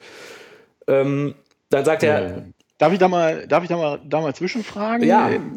Ähm, ich bin auch immer sehr vorsichtig, wenn, äh, wenn Relativisten versuchen, mir was zu erzählen. Aber es gibt ja zwei grundlegend verschiedene Formen von diesem Relativismus. Das eine ist, da geht es um kulturelle, kulturelle Eigenschaften und beim anderen geht es um Faktenaussagen. Ja. Und äh, Faktenaussagen, äh, ich meine, wir leben in einer Welt, die ist faktisch. Ähm, und, und, und, manche Sachen sind wahr, manche Aussagen sind wahr und andere nicht. Wir wissen das vielleicht nicht, aber irgendwie ist es schon so. Ähm, und solche Faktenaussagen können ja nicht also es macht ja keinen Sinn, Faktenaussagen äh, oder Faktenbehauptungen, sagen wir mal so, ähm, irgendwie relativistisch zu betrachten. Aber geht es hier vielleicht auch mehr um so kulturellen Relativismus, dass man Leute nicht auslachen soll, weil die einen albernen Hut aufhaben, weil es nämlich keinen richtigen Weg gibt, einen Hut aufzusetzen. Ja, ja. Also das ist ja was, wo ich das verstehe, ist das ja gerade bei, bei, bei äh, indianischen Leuten oder wie Native Americans oder was auch immer oder ähm, zum Beispiel auch in den USA schwarzhäutige Leute, denen wird ja seit äh, vielen Generationen genau zu sagen, gesagt, wie sie es zu machen haben und wie nicht. Und warum ihre Kultur im Zweifelsfall minderwertig sei. Weil sie keine Krawatten tragen und keine Stetson-Hüte und nicht die richtige Form von Square Dance haben und so weiter und so fort. Und in dem Fall finde ich sowas wie, wenn man das kulturellen Relativismus nennen möchte, wie auch immer, finde ich das durchaus angemessen, dann ähm, zumindest ein Teil davon durchaus angemessen, weil es dann ja darum geht, den Leuten nicht auf ihre Kultur rumzulatschen. Ja, genau. Also, das ist ja was anderes. Genau, das richtig, ja das stimmt. Der, der Paul Bogossin unterscheidet da auch. Ähm, und als ein Beispiel, wo es durchaus angebracht ist oder sein kann, sagt er zum Beispiel, sind äh, manche feministische Wissenschaften, äh, die davon ausgehen, ähm, dass man halt dadurch, dass man sagt, Fakten sind oft konstruiert, äh, aufdecken kann, dass man bestimmten Fakten auch nicht ausgeliefert ist, sondern dass man die, wenn man sie eh konstruiert hat, äh, ändern kann, so dass es zu mehr Gleichberechtigung zum Beispiel führt. Also ähm, oder der führt an äh, moralische Systeme. Da macht es auch Sinn, die zu relativieren, weil es ist halt schwer zu argumentieren, dass es absolute Fakten auf der Welt gibt, die eine bestimmte Moral äh, nach sich ziehen, sondern der sagt halt, in bestimmten Teilgebieten kann das sehr nützlich sein, eine relativistische Sicht der Dinge zu haben und zu sagen, okay, äh, was jetzt richtig oder falsch ist, hängt halt von anderen Sachen noch zusätzlich ab. Zum Beispiel ja. die Sachen, die wir uns als Gesellschaft konstruieren. Ja, das ist ja interessant. Also diese, da, da spielen ja wirklich unterschiedliche Dinge zusammen. Und also so wie ich das jetzt verstanden habe, weil es ging ja auch um die politische Korrektheit, die sehe ich jetzt sehr stark im Zusammenhang eben mit diesem kulturellen Relativismus, dass man eben Leute nicht beleidigt oder da aufpasst, ne, nicht herabwürdigt durch äh, pauschale Aussagen, die nur auf dem eigenen Mist, äh, auf der eigenen Wertvorstellung da gewachsen sind. Aber wenn das dann so weit führt, und das wurde ja auch schon in anderen Diskussionen jetzt durchaus mal angesprochen, wenn das dazu führt, dass man eben nicht mehr sagen kann, so sorry, aber das ist jetzt wirklich Quatsch.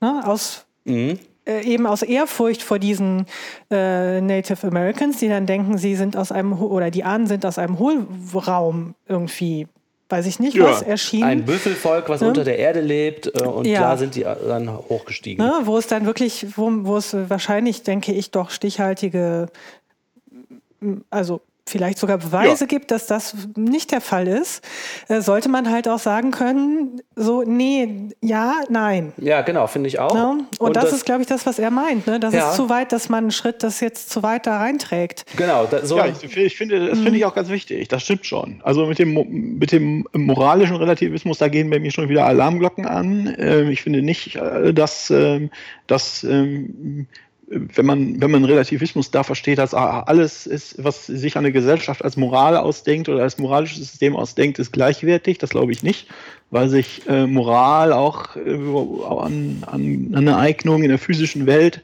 ähm, äh, festmachen lässt. Aber es gibt sicher kulturelle Eigenschaften. Also ich meine, mir fällt dann immer wieder die Krawatte ein. Dann machen die, die gleichen Leute, die sich da kaputt lachen, was die Leute für alberne Hüte tragen, äh, stehen tagsüber mit einer, mit einer Krawatte, sitzen mit einer Krawatte im Büro. Ja, Stoffstück, was er vom Hals runterbaumelt mit einem total komplizierten Knoten, den sich niemand merken kann. Das macht viel mehr Sinn, natürlich, klar. Das, macht, das ist ganz normal und über die andere macht man sich lustig. Ja. Äh, Aber bei der Moral ist das schon auch, ein, äh, da muss man auch aufpassen, weil natürlich wird auch Moral sozial konstruiert. Das ist ja das, was er hier sagt, dass bei sozial konstruierten Entitäten, nenne ich es mal, dass es da äh, natürlich unterschiedliche Auffassungen geben kann oder auch sogar unterschiedliche Moral, klar. Ja, also die, die verändert nicht, sich aber ja. die müssen nicht immer gleichwertig sein. Also der Paul gleichwertig führt die. Moral jetzt auch nur als Beispiel an für eine, für eine Disziplin, wo das Sinn machen kann, darüber zu reden, ob man einen relativistischen Standpunkt einnimmt.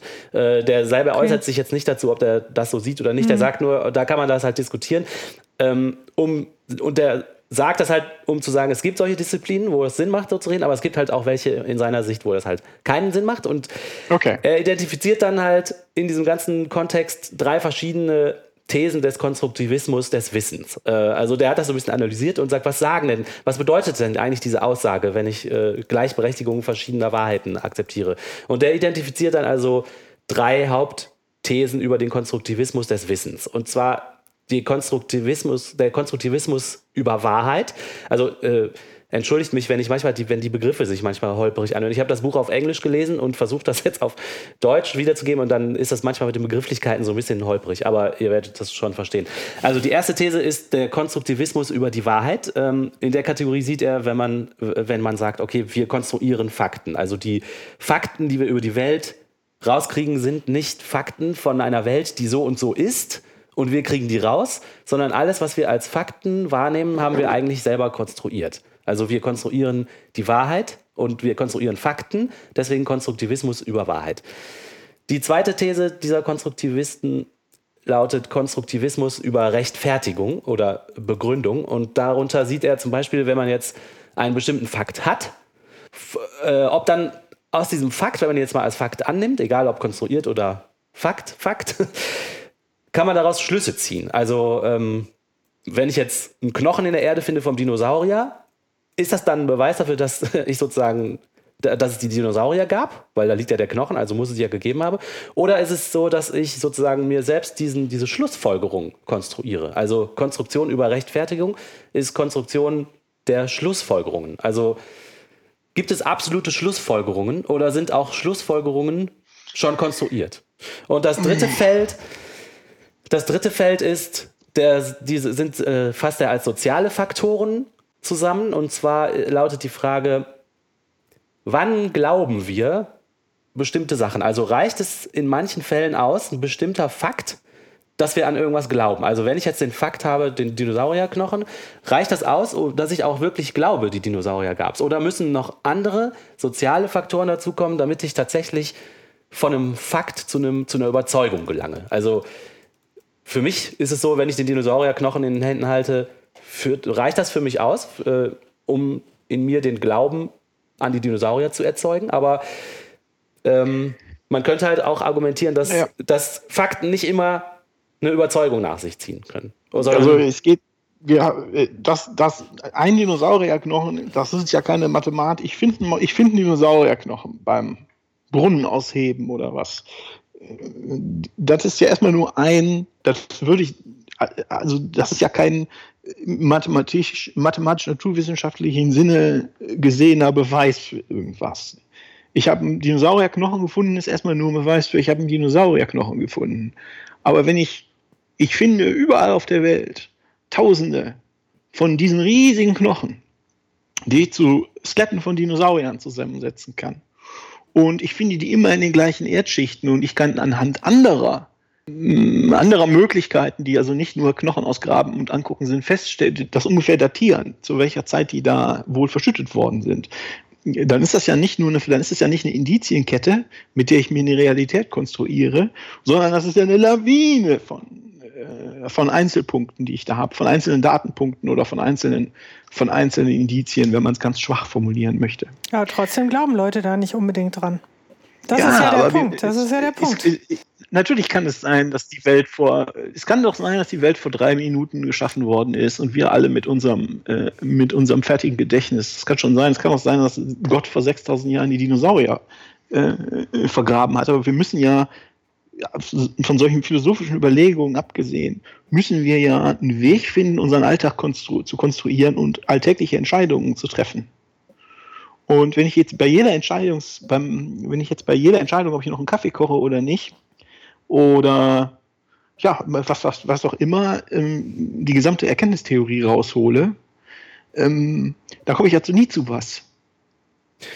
Ja, aber Versteht ihr, was ja, ich also, meine? Ja, natürlich verstehe ich das. Aber hier geht es jetzt erstmal nicht so sehr darum, äh, dass ganz viele Indizien dann irgendwie dazu führen, ne, ne, ne, ne, sondern es geht sozusagen okay. erstmal hier darum, systematisch festzustellen, was überhaupt äh, dieser, diese Überzeugung bedeuten kann, mehrere Wahrheiten sind gleichberechtigt nebeneinander erlaubt. Und der versucht halt jetzt sozusagen mit diesen drei Kategorien aufzudröseln, was Konstruktivismus des Wissens denn überhaupt umfassen kann. Also okay. welche drei Kategorien, also welche Sachen kann man denn überhaupt konstruieren, wenn man sagt, ähm, ich favorisiere einen Konstruktivismus des Wissens. Und er identifiziert halt diese drei Kategorien von Sachen, die man konstruktivistisch sehen kann. Ich sehe das auch nicht so, aber der versucht sozusagen erstmal zu analysieren, was diese Leute behaupten und muss dann halt zu widerlegen. Also das Buch ist sozusagen ah, der ja. geglückte Versuch, die Thesen der Konstruktivisten allesamt zu widerlegen. Und ich finde, der macht das sehr gut. Dafür ist natürlich erstmal nötig, sich anzuschauen, was sagen die überhaupt, wenn die behaupten, alle Theorien sind gleichberechtigt. Und was meinen die denn Konstruktion des Wissens? Was, in welchen Kategorien kann sich das denn überhaupt abspielen, damit man hinterher einzeln die Kategorien durchgehen kann und die sozusagen gute Argumente dagegen finden kann? Das sind also diese drei Kategorien, in denen der sich dann äh, bewegen will. Dann geht es, äh, dann macht er weiter damit, dass er so ein paar Begriffe klärt, damit man in dem Buch so einen Kanon von Begriffen äh, verwenden kann, die, wo dann der Leser auch weiß, was gemeint ist. Ähm, zum Beispiel den Begriff des Glaubens, also ähm, der sagt dann, okay, was ist denn Glaube? Das ist eine Überzeugung, könnte man vielleicht auch besser übersetzen jetzt. Äh, also wenn man jetzt glaubt, Jupiter hat 16 Monde, dann besteht ja dieser dieser, dieser Glaube sozusagen aus verschiedenen Sachen. Und zwar erstmal der Inhalt, nämlich Jupiter hat 16 Monde, also die Tatsache. Dann besteht, dann ist es wichtig, ob das wahr oder falsch ist. Also ob es in der echten Welt sozusagen tatsächlich so ist, dass der Jupiter 16 Monde hat oder nicht. Und dann ähm, gibt es noch die Kategorie, ist das, ist das vernünftig oder unvernünftig, diesen Glauben zu haben. Äh, und Glaube ist dann wahr, und zwar genau dann, wenn es ein Fakt ist, dass Jupiter 16 Monde hat. So definiert er sich den Begriff des Glaubens in diesem Buch zusammen. Ähm, jetzt ist es aber in unserer Welt so, Fakt ist, Jupiter hat 30 Monde und damit ist der Glaube, Jupiter hat 16 Monde falsch. so. Und dann ist natürlich die Frage, ist, das, ist jeder Fakt ein Fakt für jeden? Also ist, ist der Fakt, dass Jupiter 30 Monde hat oder mehr als 30 Monde hat, für jeden derselbe Fakt? Oder könnte es sein, dass es halt für den Olli einen anderen Fakt gibt als für mich? Ne? Ähm, und da sagt er, okay, offensichtlich gibt es auch Fakten, die für jeden anders sind. Zum Beispiel Nudelschlürfen ist unhöflich, ist kein universeller Fakt, weil in Japan ist Nudeln schlürfen nicht unhöflich, aber in den USA schon. Also ist der, ist, ist der Glaube, Nudeln schlürfen ist unhöflich jetzt kein universeller Fakt. Und der Fakt, Geld ist in der Welt, ist zwar unabhängig von Olli und mir oder Martina. Ne? Das ist für uns alle der Fakt. Aber dieser Fakt ist nicht unabhängig vom Bewusstsein, weil um Geld in die Welt zu setzen, muss man ein Bewusstsein haben. Das heißt, ohne das Vorhandensein von Bewusstsein gäbe es auch kein Geld. Das heißt, es gibt Fakten, die sind nicht für alle Leute gleich. Und es gibt Fakten, die sind zwar für alle Leute gleich, aber nicht unabhängig, die existieren nicht unabhängig von einem Bewusstsein. Und dann gibt es aber auch Fakten, die sind komplett unabhängig von den Menschen, nämlich Fakten, die für alle gleich sind und die existieren auch ohne Menschen. Also zum Beispiel Jupiter hat über 30 Monde, ist ein Fakt, der für alle richtig ist. Ähm, und wenn es auch keine bewussten Menschen gäbe, wäre es immer noch ein richtiger Fakt. So, das zu den Fakten. Und jetzt sagt er, okay, jetzt beschäftigt er sich mit der sozialen Konstruktion. Was ist soziale Konstruktion? Ähm, soziale Konstruktion zeichnet sich dadurch aus, dass erstens müssen es Fakten sein, die konstruiert werden. Zweitens müssen es Fakten sein, die nur von Gesellschaften konstruiert werden können. Also der sagt zum Beispiel, zum Beispiel, wenn man mit mehreren Leuten einen Stein auf einen Hügel rollt, ist es zwar ein äh, gesellschaftlich hergestellter Fakt. Es ist aber keine soziale Konstruktion, weil es hätte auch durch irgendein Erdbeben oder irgendwas anderes der Stein da hochgerollt werden können. Das heißt, das Faktum, dass der Stein jetzt auf diesem Berg liegt, ist keine sozial, soziale Konstruktion von Fakten, aber der Geldschein schon. Ja, ohne Menschen gäbe es halt keinen Geldschein. Der Geldschein ist nur deswegen ein Geldschein und kein ganz normales Stück Papier, weil es halt eine soziale Komponente gibt, die das, eine Gesellschaft gibt, die das, diese Fakten konstruiert hat. Und das dritte Kriterium ist, dass der, der sozial konstruierte Fakt muss die zufälligen Nöte und Interessen dieser Gesellschaft widerspiegeln. Also das ist ganz wichtig. Das heißt also, alle Fakten, die man sozial konstruiert, müssen also Fakten sein, die müssen äh, nur von Gesellschaften hergestellt werden können und diese Fakten müssen also die Nöte und Interessen der Gesellschaft spiegeln, die sie herstellen. Das sind, wenn das die drei Kriterien erfüllt, sind es sozial konstruierte Fakten. Genau, und um jetzt weiterzumachen, teilt er das Buch, das, das restliche Buch in drei verschiedene Teile. Und warum das so ist, dazu stellt er erstmal dar, wie die klassische Sicht der Wissenschaft ist. Die klassische Sicht der Wissenschaft ist, besteht aus drei Punkten. Und zwar der erste, es gibt Fakten, die von uns komplett unabhängig sind. Also es gibt eine Art und Weise, wie die Welt ist, objektiv. Der zweite Punkt ist, die Tatsache, dass ein Beweis einen Beweis darstellt, ist unabhängig von unserer Wahrnehmung. Also wenn ein Beweis als Beweis taugt, würde er auch als Beweis taugen, wenn wir nicht da wären. Also die Tatsache, dass ein Beweis als Beweis brauchbar ist, ist auch unabhängig von uns. Und der dritte Punkt ist, es gibt gewisse Dinge, da reicht der Beweis aus, um uns von der Richtigkeit dieser Tatsache zu überzeugen. Also der Glaube für einige Dinge entsteht einfach nur durch das Existieren eines vernünftigen Beweises. Also es gibt verschiedene Dinge, wo es ausreicht, dass es Beweis gibt dafür, dass wir das glauben. Ja, also es gibt natürlich auch Sachen, wo dann noch okay. Sachen, wo noch soziale, pragmatische Gründe dazukommen, damit wir das glauben. Also zum Beispiel hält dir jemand eine Pistole vor die Brust und sagt, glaube jetzt an Gott. Dann wirst du wahrscheinlich Ja sagen. Äh, und warum glaubt man dann an Gott? Weil es halt pragmatisch ist. Aber mhm. es gibt halt auch Beweise, die, äh, also es gibt halt auch Glaubensgrundsätze oder Überzeugungen, die in uns entstehen, alleine weil es die entsprechenden Tatsachen gibt. Das sind so die drei Hauptpunkte der klassischen Wissenschaftsvorgehensweise. Und dagegen setzt jetzt der Konstruktivismus von Wissen drei Gegenthesen. Und zwar den Konstruktivismus von Fakten, den Konstruktivismus von Rechtfertigungen, also von ähm, Glaubwürdigkeiten und drittens den Konstruktivismus der rationalen Erklärungen. Also, und da, das sind die drei Teile, in denen das Buch dann aufteilt.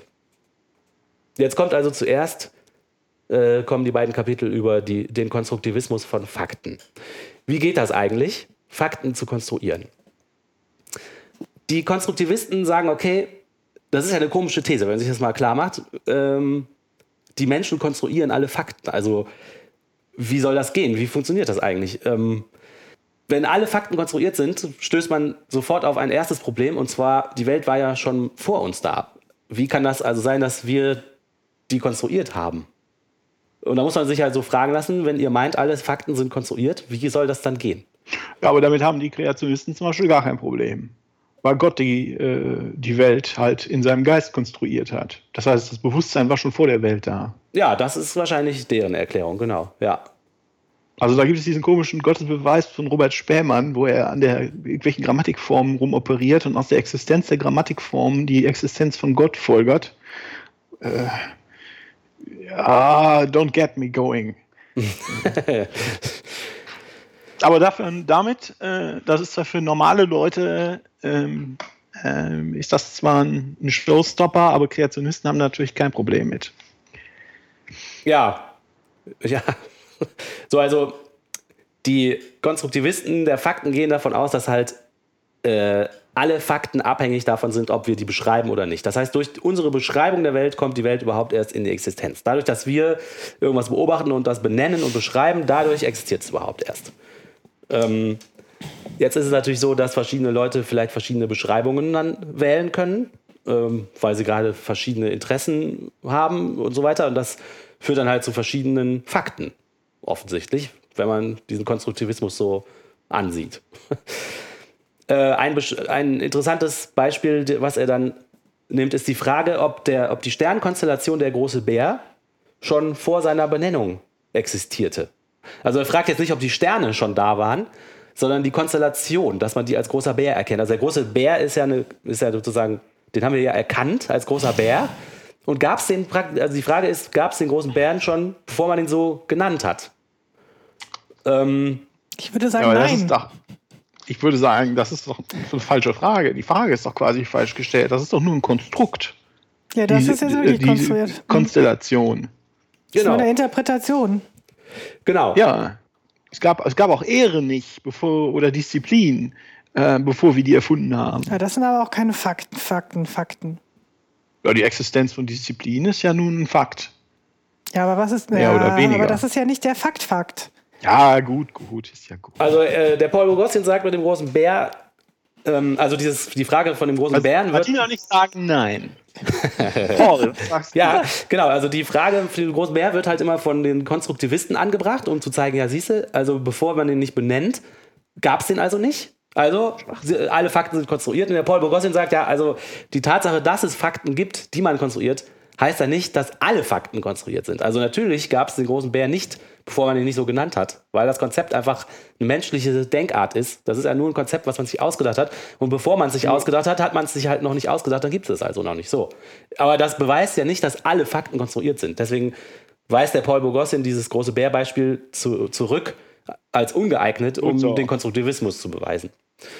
Äh, dann, gibt's, so, genau. dann sagt er, zitiert er den Goodman und der Goodman ist auch ein Vertreter des Konstruktivismus und der stellt sich das so vor wie mit Plätzchenförmchen. Also man hat so eine Welt, die besteht aus irgendwas und dadurch, dass ich dann aus diesem Weltteig Cookie Dough da mein Plätzchenförmchen reinsteche, definiere ich halt bestimmte Sachen. Also ich mache ja den Sternchenplätzchen, das entsteht ja aus dem Teig erst durch die Begrenzung. Ja, also das, der Cookie Cutter, also dieses Sternchenförmchen ist ja so die Begrenzung, die ich wahllos jetzt da reindrücke und mir dadurch das Sternchen mache.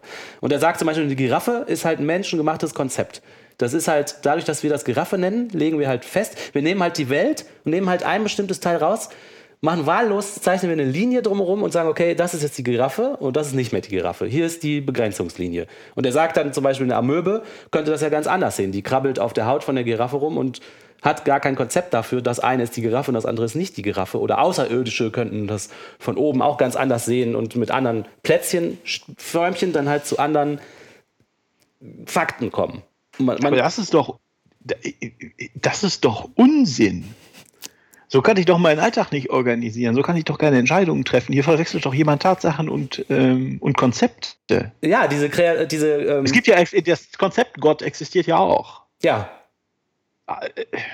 Da hat doch wohl mal jemand ganz viele Seiten vollgeschrieben, oder? Wie, wie heißt die Person? Goodman? Ja, Goodman, ja, ja.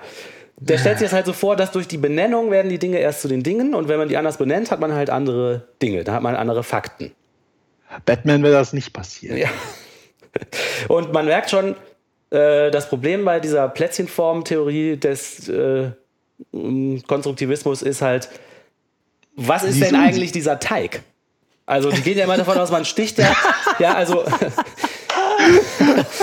ja, ja, warte, das ist äh, nicht, das ist nicht so, so äh, das hört sich lustig an, aber das Problem ist halt, die, die sind halt Relativisten. Diese Konstruktivisten sind Relativisten. Die sagen, ja, es ist halt, äh, je nachdem, welche, ich, welche Plätzchenform ich nehme, kriege ich halt ein anderes Plätzchen. So kriege ich halt andere Fakten.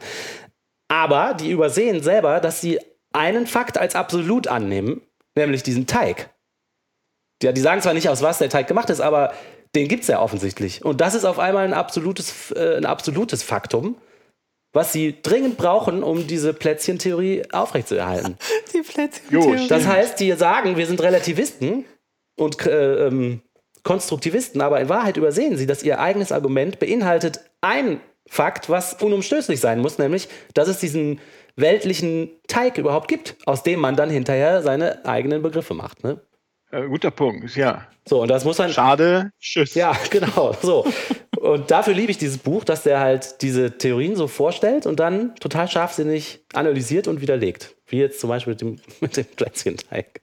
Ich finde das, mir, mir macht das Spaß, sowas zu lesen irgendwie, wenn das einer so richtig cool aufschreibt mit einer guten Reihenfolge und so. Ich hoffe, dass das ein bisschen rüberkommt.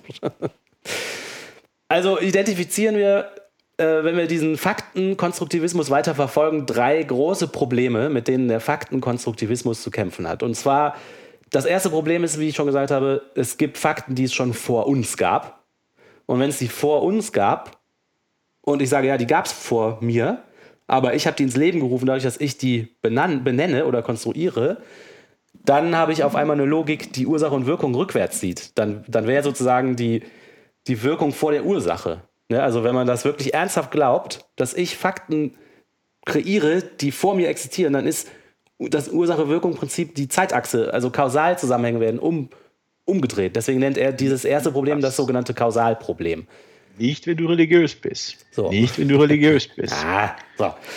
Das zweite große Problem ist, er nennt das das Problem der konzeptuellen Kompetenz. Das heißt, ähm, wenn man, er sagt, wenn man das Konzept eigentlich nicht verstanden hat. Also das Beispiel Ja, dazu gut. ist, ja, aber das Beispiel dafür ist das Elektron. Das Elektron, sagen die Konstruktivisten, das haben wir erfunden, weil es uns nützlich ist. Und er sagt, ja gut, wenn ihr so argumentiert, habt ihr nicht verstanden, was ein Elektron ist, weil ein Elektron, das Konzept des Elektrons beinhaltet, dass es unabhängig von uns existiert und alle Materie aufbaut. Und das, das heißt, in dem Konzept Elektron ist schon drin, dass es von uns unabhängig ist. Und wenn ihr sagt, das ist aber von uns abhängig, weil wir haben diesen Fakt Elektron selber erfunden und konstruiert, dann habt ihr nicht verstanden, was ein Elektron meint. Also das ist Ja. das Problem der konzeptuellen Kompetenz. Das ist eigentlich sozusagen, ja, okay, sorry, ihr wisst einfach nicht, worüber ihr redet. Und das dritte große Problem des Faktenkonstruktivismus ist die Uneinigkeit. Und die Uneinigkeit ist eigentlich, als ich das gelesen habe, dachte ich, ja, das müsste man eigentlich als allererstes denken. äh, Oder Unvereinbarkeit ist vielleicht besser übersetzt. Ähm, Und zwar sagt er, okay, die Leute, die die Theorie vertreten, dass es gleichwertige verschiedene Sichten der Dinge gibt, ähm, die müssen ja konstatieren, konstatieren, dass, okay, eine Gesellschaft äh, konstruiert wegen ihrer speziellen Nöte und Interessen bestimmte Fakten und Tatsachen. Also, er nennt das, okay, die eine Gesellschaft konstruiert P. Die andere Gesellschaft hat halt andere Interessen und andere Plätzchenformen und so weiter und konstruiert sich halt andere Fakten, was ja erstmal kein Problem ist. Aber jetzt ist eine der Fakten, die diese zweite Gesellschaft konstruiert, nicht P. Ja, also die haben sich Ja. einen Fakt konstruiert, nicht P. So, und jetzt gibt es Die also. einander ausschließen, ja? Und jetzt gibt es also zwei Gruppen von Leuten, die halt Fakten konstruieren, wie sie das halt so machen. Und zufällig kommt die eine auf, das, auf einen Fakt P und die andere auf einen Fakt nicht P. Und wenn man jetzt sagt, die haben dieselbe Berechtigung und alle Wahrheiten sind gültige Wahrheiten, muss man ja sagen, gleichzeitig ist wahr P und nicht P. Und wie man schnell sehen kann, widerspricht sich das ja einfach. Es kann ja nicht gleichzeitig P und nicht P. Und dieses Problem nennt er das Problem der Unstimmigkeit oder Uneinigkeit oder un, ja, ich weiß nicht, aus dem Englischen halt. Aber das kriegt man doch bestimmt auch gelöst, indem man behauptet, das gilt halt nur für mich. Homöopathie funktioniert Ja, für aber mich. wenn du der, der Dritte bist, der sagt, ja, ich akzeptiere halt das System von euch und das von euch auch. Also wieder zurück zu den Ureinwohnern, zu den Indianern. ja, ja, ja, ja, ja. Es kann ja nicht gleichzeitig das richtig sein, dass die aus dem Boden gekommen sind und dass die über die Beringstraße gekommen sind. Es kann ja nicht gleichzeitig richtig sein. Doch, ich bin davon überzeugt, wenn man seinen christlichen Hut aufsetzt, also religiösen Hut aufsetzt, kriegt man das hin. Ja. Das kriegt man hin. Ja, Aber es ist halt inhaltlich schwachsinnig, natürlich. genau. Und jetzt haben wir also diese drei Probleme Voller. und dann, dann sagt er, okay, aber wir sind noch nicht fertig leider. Und zwar ähm, gibt es dann einen weiteren Herrn Rorty, Rorty, Ror- Rorty, der hat gesagt, das habe ich gelöst, diese drei Probleme. Und ich bin trotzdem Konstruktivist. Und wie hat er das gemacht? Der hat den sogenannten relativistischen Konstruktivismus äh, eingeführt, der Rorty. Und dieser relativistische Konstruktivismus löst alle drei Probleme. Das heißt, erstmal sieht es wieder so aus, als ob der Konstruktivismus gewonnen hat durch Rortys schlaue Gedanken. Und zwar ist die Grundidee von dem relativistischen Konstruktivismus eine andere als die von diesem Plätzchenform-Konstruktivismus. Man hat jetzt, der nennt das eine repräsentative Unabhängigkeit der Dinge. Also, wenn jetzt der Fakt X hat er eine Eigenschaft an sich und in sich, die dazu führt, dass wir beurteilen können, dass einige Beschreibungen dieser, dieses Fakt X besser sind als andere Beschreibungen. Er nennt das eine intrinsische Eigenschaft, also eine Eigenschaft, die halt dieser Fakt X in sich trägt, die dazu führt, dass wir sagen können, ja, die Beschreibung auf, von X passt besser als eine andere Beschreibung. Okay. Und der Rorty sagt, äh, nein, das muss man nicht fragen, sondern man muss halt man muss halt eigentlich das anders formulieren. Man muss sagen, bestimmte Aussagen sind wahr oder falsch relativ zu einer bestimmten Theorie über die Welt. Also ich kann halt nicht sagen, ja, die Aussage ist wahr oder falsch, weil es gibt halt keine ob objektive Art und Weise, wie die Dinge an sich sind. Sondern es gibt nur Aussagen, die wahr, man kann nur Aussagen beurteilen, ob die wahr oder falsch sind, relativ zu einer bestimmten Theorie über die Welt, die man sich gemacht Das ist hat. aber schlau. Das leuchtet mir gleich ein. Ja, das ist wirklich schlau, das stimmt nämlich. Und wenn das so ist, dann hat man tatsächlich die drei obigen Probleme umgangen, weil da kann man ja sagen, also relativ zu unserem wissenschaftlichen System, was wir jetzt annehmen, wir normalen Menschen, ist es halt eine Tatsache, dass die Ureinwohner über die Beringsee gekommen sind. Aber relativ zu dem epistemischen System, was die Ureinwohner selber haben, also epistemisches System ist hier das System von Wissenschafts, Wissenschaft und wie man sein Weltbild konstruiert. Also relativ zu deren epistemischem System ist es halt richtig, die Aussage, wir, unsere Ahnen sind aus dem Boden gekommen. Ja, das heißt, ich kann nicht mehr objektiv sagen, die Aussage ist richtig oder falsch, sondern man kann nur noch sagen, die Aussage ist richtig oder falsch, relativ zu dem und dem System oder zu dem und dem Theorie über, über die Welt. Noch dazu kommt, es gibt keinen Weg für die Menschen zu entscheiden, ob ein System, die Welt zu beschreiben oder eine Theorie über die Welt, besser ist als eine andere. Wir können nur sagen, es gibt verschiedene Theorien. Also es gibt die Theorie der Ureinwohner, es gibt unsere Wissenschaft, aber es gibt jetzt keinen objektiven Weg für uns Menschen zu sagen, die eine ist besser oder näher an der Realität, Aber- weil die Realität halt nicht absolut ist. Aber das ist doch Unsinn. Ja, finde ich auch. Ich kann Theorien doch testen. Ich kann doch Aussagen testen. Genau, also es gibt wenn ich- definitiv welche, die falsch sind, aber es gibt trotzdem mehrere, die richtig sind. Es gibt trotzdem mehrere, die du meinst, die nicht falsch sind. Ja. Oder nicht falsifiziert sind. Genau, also klar, es gibt immer welche, die offensichtlich falsch sind, aber äh, Ja, aber wenn du doch eine Theorie, könnte man nicht sagen, wenn man die überprüft, ne? Dass dann auch in der Überprüfung schon der Fehler drin stecken könnte, wegen des epistemologischen Dings. Also man bewegt sich ja in seinem, in seinem Weltbild. ja, Und dann überprüft man den Fakt auch falsch. ja, innerhalb von seinem Welt, innerhalb des Weltbilds der dieser Indianer ist das halt überprüft und richtig. Ja, die fragen ja ihre Ahnen und dann sagen die, dass das stimmt. Ja, genau. Das funktioniert doch nur, wenn ich voraussetze, dass diese Weltbilder A entscheidend für meine Überprüfungen sind und B relativ, wie sagt man da, wie, wie sagt er, also gleichwertig sind.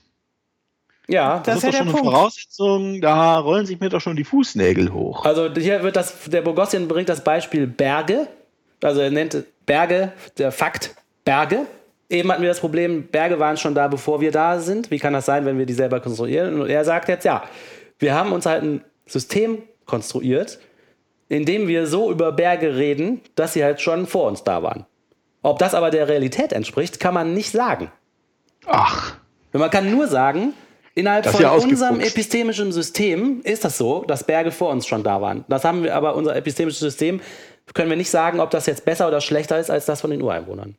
Ein anderes Beispiel, was er nimmt, ist, Personen im Roman sind erfunden. Ja, es gibt Romane mit erfundenen Personen, aber innerhalb des Romans ist die Figur nicht erfunden. Also innerhalb des Romans würde ja niemand äh, über die Straße gehen und sagen, "Hä, Sie sind ja erfunden. ja, also, das ist sehr postmodern. ja, Das ist ein bisschen habe ich auch schon gelesen. Aber in klassisch. Ja, Ja, ist äh, ganz cool, ne? ja na gut. Außer bei Paul Auster, da passieren solche Ja, Sachen. da, da, da passiert das bei Paul Auster. Der ist ja auch schlauer als die, die Konstruktivisten. Das ist jetzt also Rortys relativistischer Konstruktivismus. Und Relativismus gibt es in verschiedenen Färbungen, und zwar lokal und global. Lokal bedeutet, man nimmt sich eine kleine Disziplin raus und sagt da, ja, okay, wir betrachten das relativistisch. Also wir betrachten das so, dass Aussagen nur dann wahr oder falsch sind, wenn wir es äh, relativ zu einer bestimmten Theorie nehmen. Und zwar als Beispiel wieder die Moral. Ich kann mir halt ein moralisches System nehmen und dann kann ich damit beurteilen, ob Sachen richtig oder falsch sind zu machen. Also ich kann zum Beispiel nicht sagen, es war falsch, dass Ken das Geld geklaut hat, aber ich muss eigentlich sagen, laut dem Regelwerk M, das ich, Till, akzeptiere, war es falsch, dass Ken das Geld geklaut hat. Ja, Wer ist denn Ken? Ken habe ich jetzt erfunden. Ach Der kommt gleich. Der kommt gleich. Der sagt da Der auch. soll ganz schön frech erkennen. Ja. So, ja, also das ist sozusagen ein Beispiel dafür lokalen Relativismus, wo man halt sich eine kleine Disziplin, hier die Moral, raussucht und sagt, okay, relativ zu den bestimmten Theorien kann ich dann halt, wird es mir möglich zu sagen, ob irgendwas richtig oder falsch ist.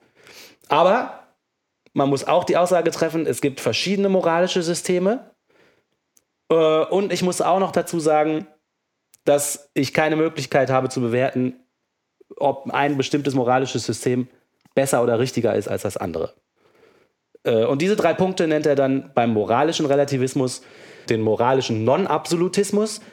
Also es, äh, man kann nicht objektiv sagen, das war falsch, dass du das Geld geklaut hast, sondern nur in Verbindung zu einer bestimmten Regelwerk, was ich mir rannehme. Dann der moralische Relationismus. Das heißt, ich muss dazu sagen, relativ zu meinem Tralala-System. Und der moralische Pluralismus. Das heißt, ich muss zugeben, es gibt mehrere moralische Systeme und ich kann nicht unterscheiden, welches davon besser ist. Und dann geht der Rorty halt den Schritt und sagt, okay, so funktioniert offensichtlich lokaler Relativismus und jetzt setzt er, sagt er, okay, dann machen wir es jetzt einfach zu einem globalen Relativismus. Und zwar zu einem globalen Relativismus über Fakten. Das ist dann die These von Rorty. Okay. Gegen diesen globalen Relativismus von Rorty gibt es zwei Argumente, die der Paul Bogossian aufführt. Das erste findet er nicht so schick ähm, und das zweite zieht aber für ihn. Das erste nennt er das sogenannte traditionelle Ge Argument gegen den globalen Relativismus. Und das ist nämlich so. Jede relativistische These hat auch immer manche absoluten Wahrheiten zur Grundlage. Also ist globaler Relativismus unmöglich. Was mit dem Cookie Dough? Genau. Und der zweite Einwand ist, wenn man sagt, alles ist subjektiv oder alles ist relativ oder alles ist konstruiert, äh, ähm, kommt man in die logische Schwierigkeit, in der man sich verheddert. Das ist wie mit dem äh, Kreter. Der Kreter sagt, alle Kreter lügen. Weil die Aussage, alles ist subjektiv, ist ja entweder objektiv und deshalb falsch. Ne? Also wenn man sagt, diese Aussage ist objektiv Genau. richtig, Nicht zulässig. dann ist sie halt falsch. Oder sie ist Oder subjektiv. ist sie ist halt subjektiv Dann ist sie nicht allgemeingültig. Und damit, Clever. Ja, und damit wird sie auf einmal irrelevant. Weil wenn es eine subjektive Aussage ist, jemand findet, alles ist subjektiv, ja, okay, dann ist das Gespräch zu Ende. Vielen Dank. So, ja, schöne Ansicht. Aber er sagt, das ist das, sozusagen das traditionelle Argument und er findet das nicht so stichhaltig, weil man halt äh, in Schwierigkeiten läuft. Äh, dieser globale Relativismus mit den Systemen, dass es halt nicht leicht zu sagen ist, ob der Relativismus sagt, ob der wirklich, ähm, ob dieses Kreta-Argument da zieht. Ich habe es nicht genau verstanden, aber er findet irgendwie, dass das nicht so ein starkes Argument ist dagegen. Deswegen nimmt er ein anderes Argument gegen den globalen Relativismus in die Hand. Ich, ich verstehe warum. Das ist, äh, das, ist ein, ähm, das ist ein schwaches Argument, weil das eine Logelei ist. Ja, Der ja. wehrt sich mit einer Logelei gegen eine Logelei, aber du kannst ja an rein äh, an faktischen Sachen zeigen, dass es keinen Sinn ergibt. Ja. Und das ist dann ja viel stärker. Und das wird wahrscheinlich das sein, was er jetzt macht, oder?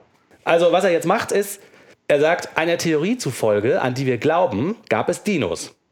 Ja, das ist halt der, das ist eine Aussage, die der globale Relativismus machen würde. Der, Rel Okay. der, der globale Relativismus sagt nicht, es gab Dinos, sondern einer Theorie zufolge, an die wir glauben, gab es Dinos. Das ist ja, dass man das relativiert. Dass es Dinos gab, ist auf einmal kein Fakt mehr, sondern die Aussage kann nur als richtig oder falsch eingeordnet werden, wenn man sie relativ zu einer bestimmten Theorie, also zum Beispiel jetzt unserer modernen Wissenschaft, aussagt. Jetzt sagt er aber, diese Aussage, die also der Relativist machen würde, beinhaltet aber, wenn man es genau sich anguckt, eine Behauptung über einen Fakt. Und zwar sagt er, es gibt Theorien, an die wir glauben. Ja, wenn ich sage, einer Theorie zufolge, an der wir glauben, gab es Dinos, beinhaltet das ja, aha, es gibt eine Theorie, an die ich glaube. Ja. Gibt es also absolute Fakten darüber, welche Theorien wir akzeptieren? Das ist jetzt die Frage, die der, die der Paul Bogossian stellt. Das erinnert mich so an diese Gottesbeweise vom Oliver. Und gibt es praktisch absolute Fakten darüber, welche Gesellschaften welche Theorien akzeptieren jetzt? Also, was er sagt, sind da versteckte Annahmen drin. Genau. Okay. Ja, da sind versteckte Annahmen drin. Also muss man eigentlich reformulieren.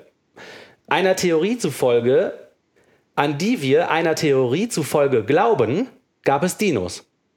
Ja, die Theorie ist ja, wir glauben an eine Ja. bestimmte Theorie. Und dann, wenn wir Ja. daran glauben, können wir die Klar. Aussage machen, einer Theorie zufolge, an die wir glauben, gab es Dinos. Jetzt muss man aber reformulieren. einer Theorie zufolge, an die wir einer Theorie zur Folge glauben, gab es Dinos. Ja, dann gab Und es ja dieses die Spiel zweite Theorie. Ja, das Kannst du aber definitiv weiterführen. Ja, du, du Ja. kommst nicht zu einem Ende. Ja, damit hast du es zum Absurden gezeigt. Genau, das Absurden- heißt- Absurden geführt. Das heißt, wenn man jetzt, wenn man so redet wie der Relativist, muss man eigentlich meinen, dass, man, dass jede Aussage über Fakten, die man trifft, eigentlich eine infinit lange Formulierung über irgendwelche relativistischen Theorien, an die man vielleicht glaubt, beinhaltet. Ja. Und das kann Heißt, nicht praktisch sein, um irgendwas zu erklären. Außerhalb von Philosophiebüchern, du kommst morgens nicht aus dem Haus. Ja, du- du schaffst es morgens nicht aus dem Jede Haus. Aussage wird ein infinit langer Satz über, Infiniter Regress, über ja. sich selbst äh, bezeichnende Theorien und so weiter. Und da sagt er, okay, man sieht also, dass dieser Relativismus, wenn man ihn so formuliert, wie der Rorty, dazu führt, dass es so infinitiv lange Sätze gibt. Das hat also keinen Wert dann. Also sagt er, schlussfolgert der Paul Boghossian daraus, es muss also objektive es, also genau, das ist nämlich die, jetzt ist das, dieser Teil des Buches zu Ende.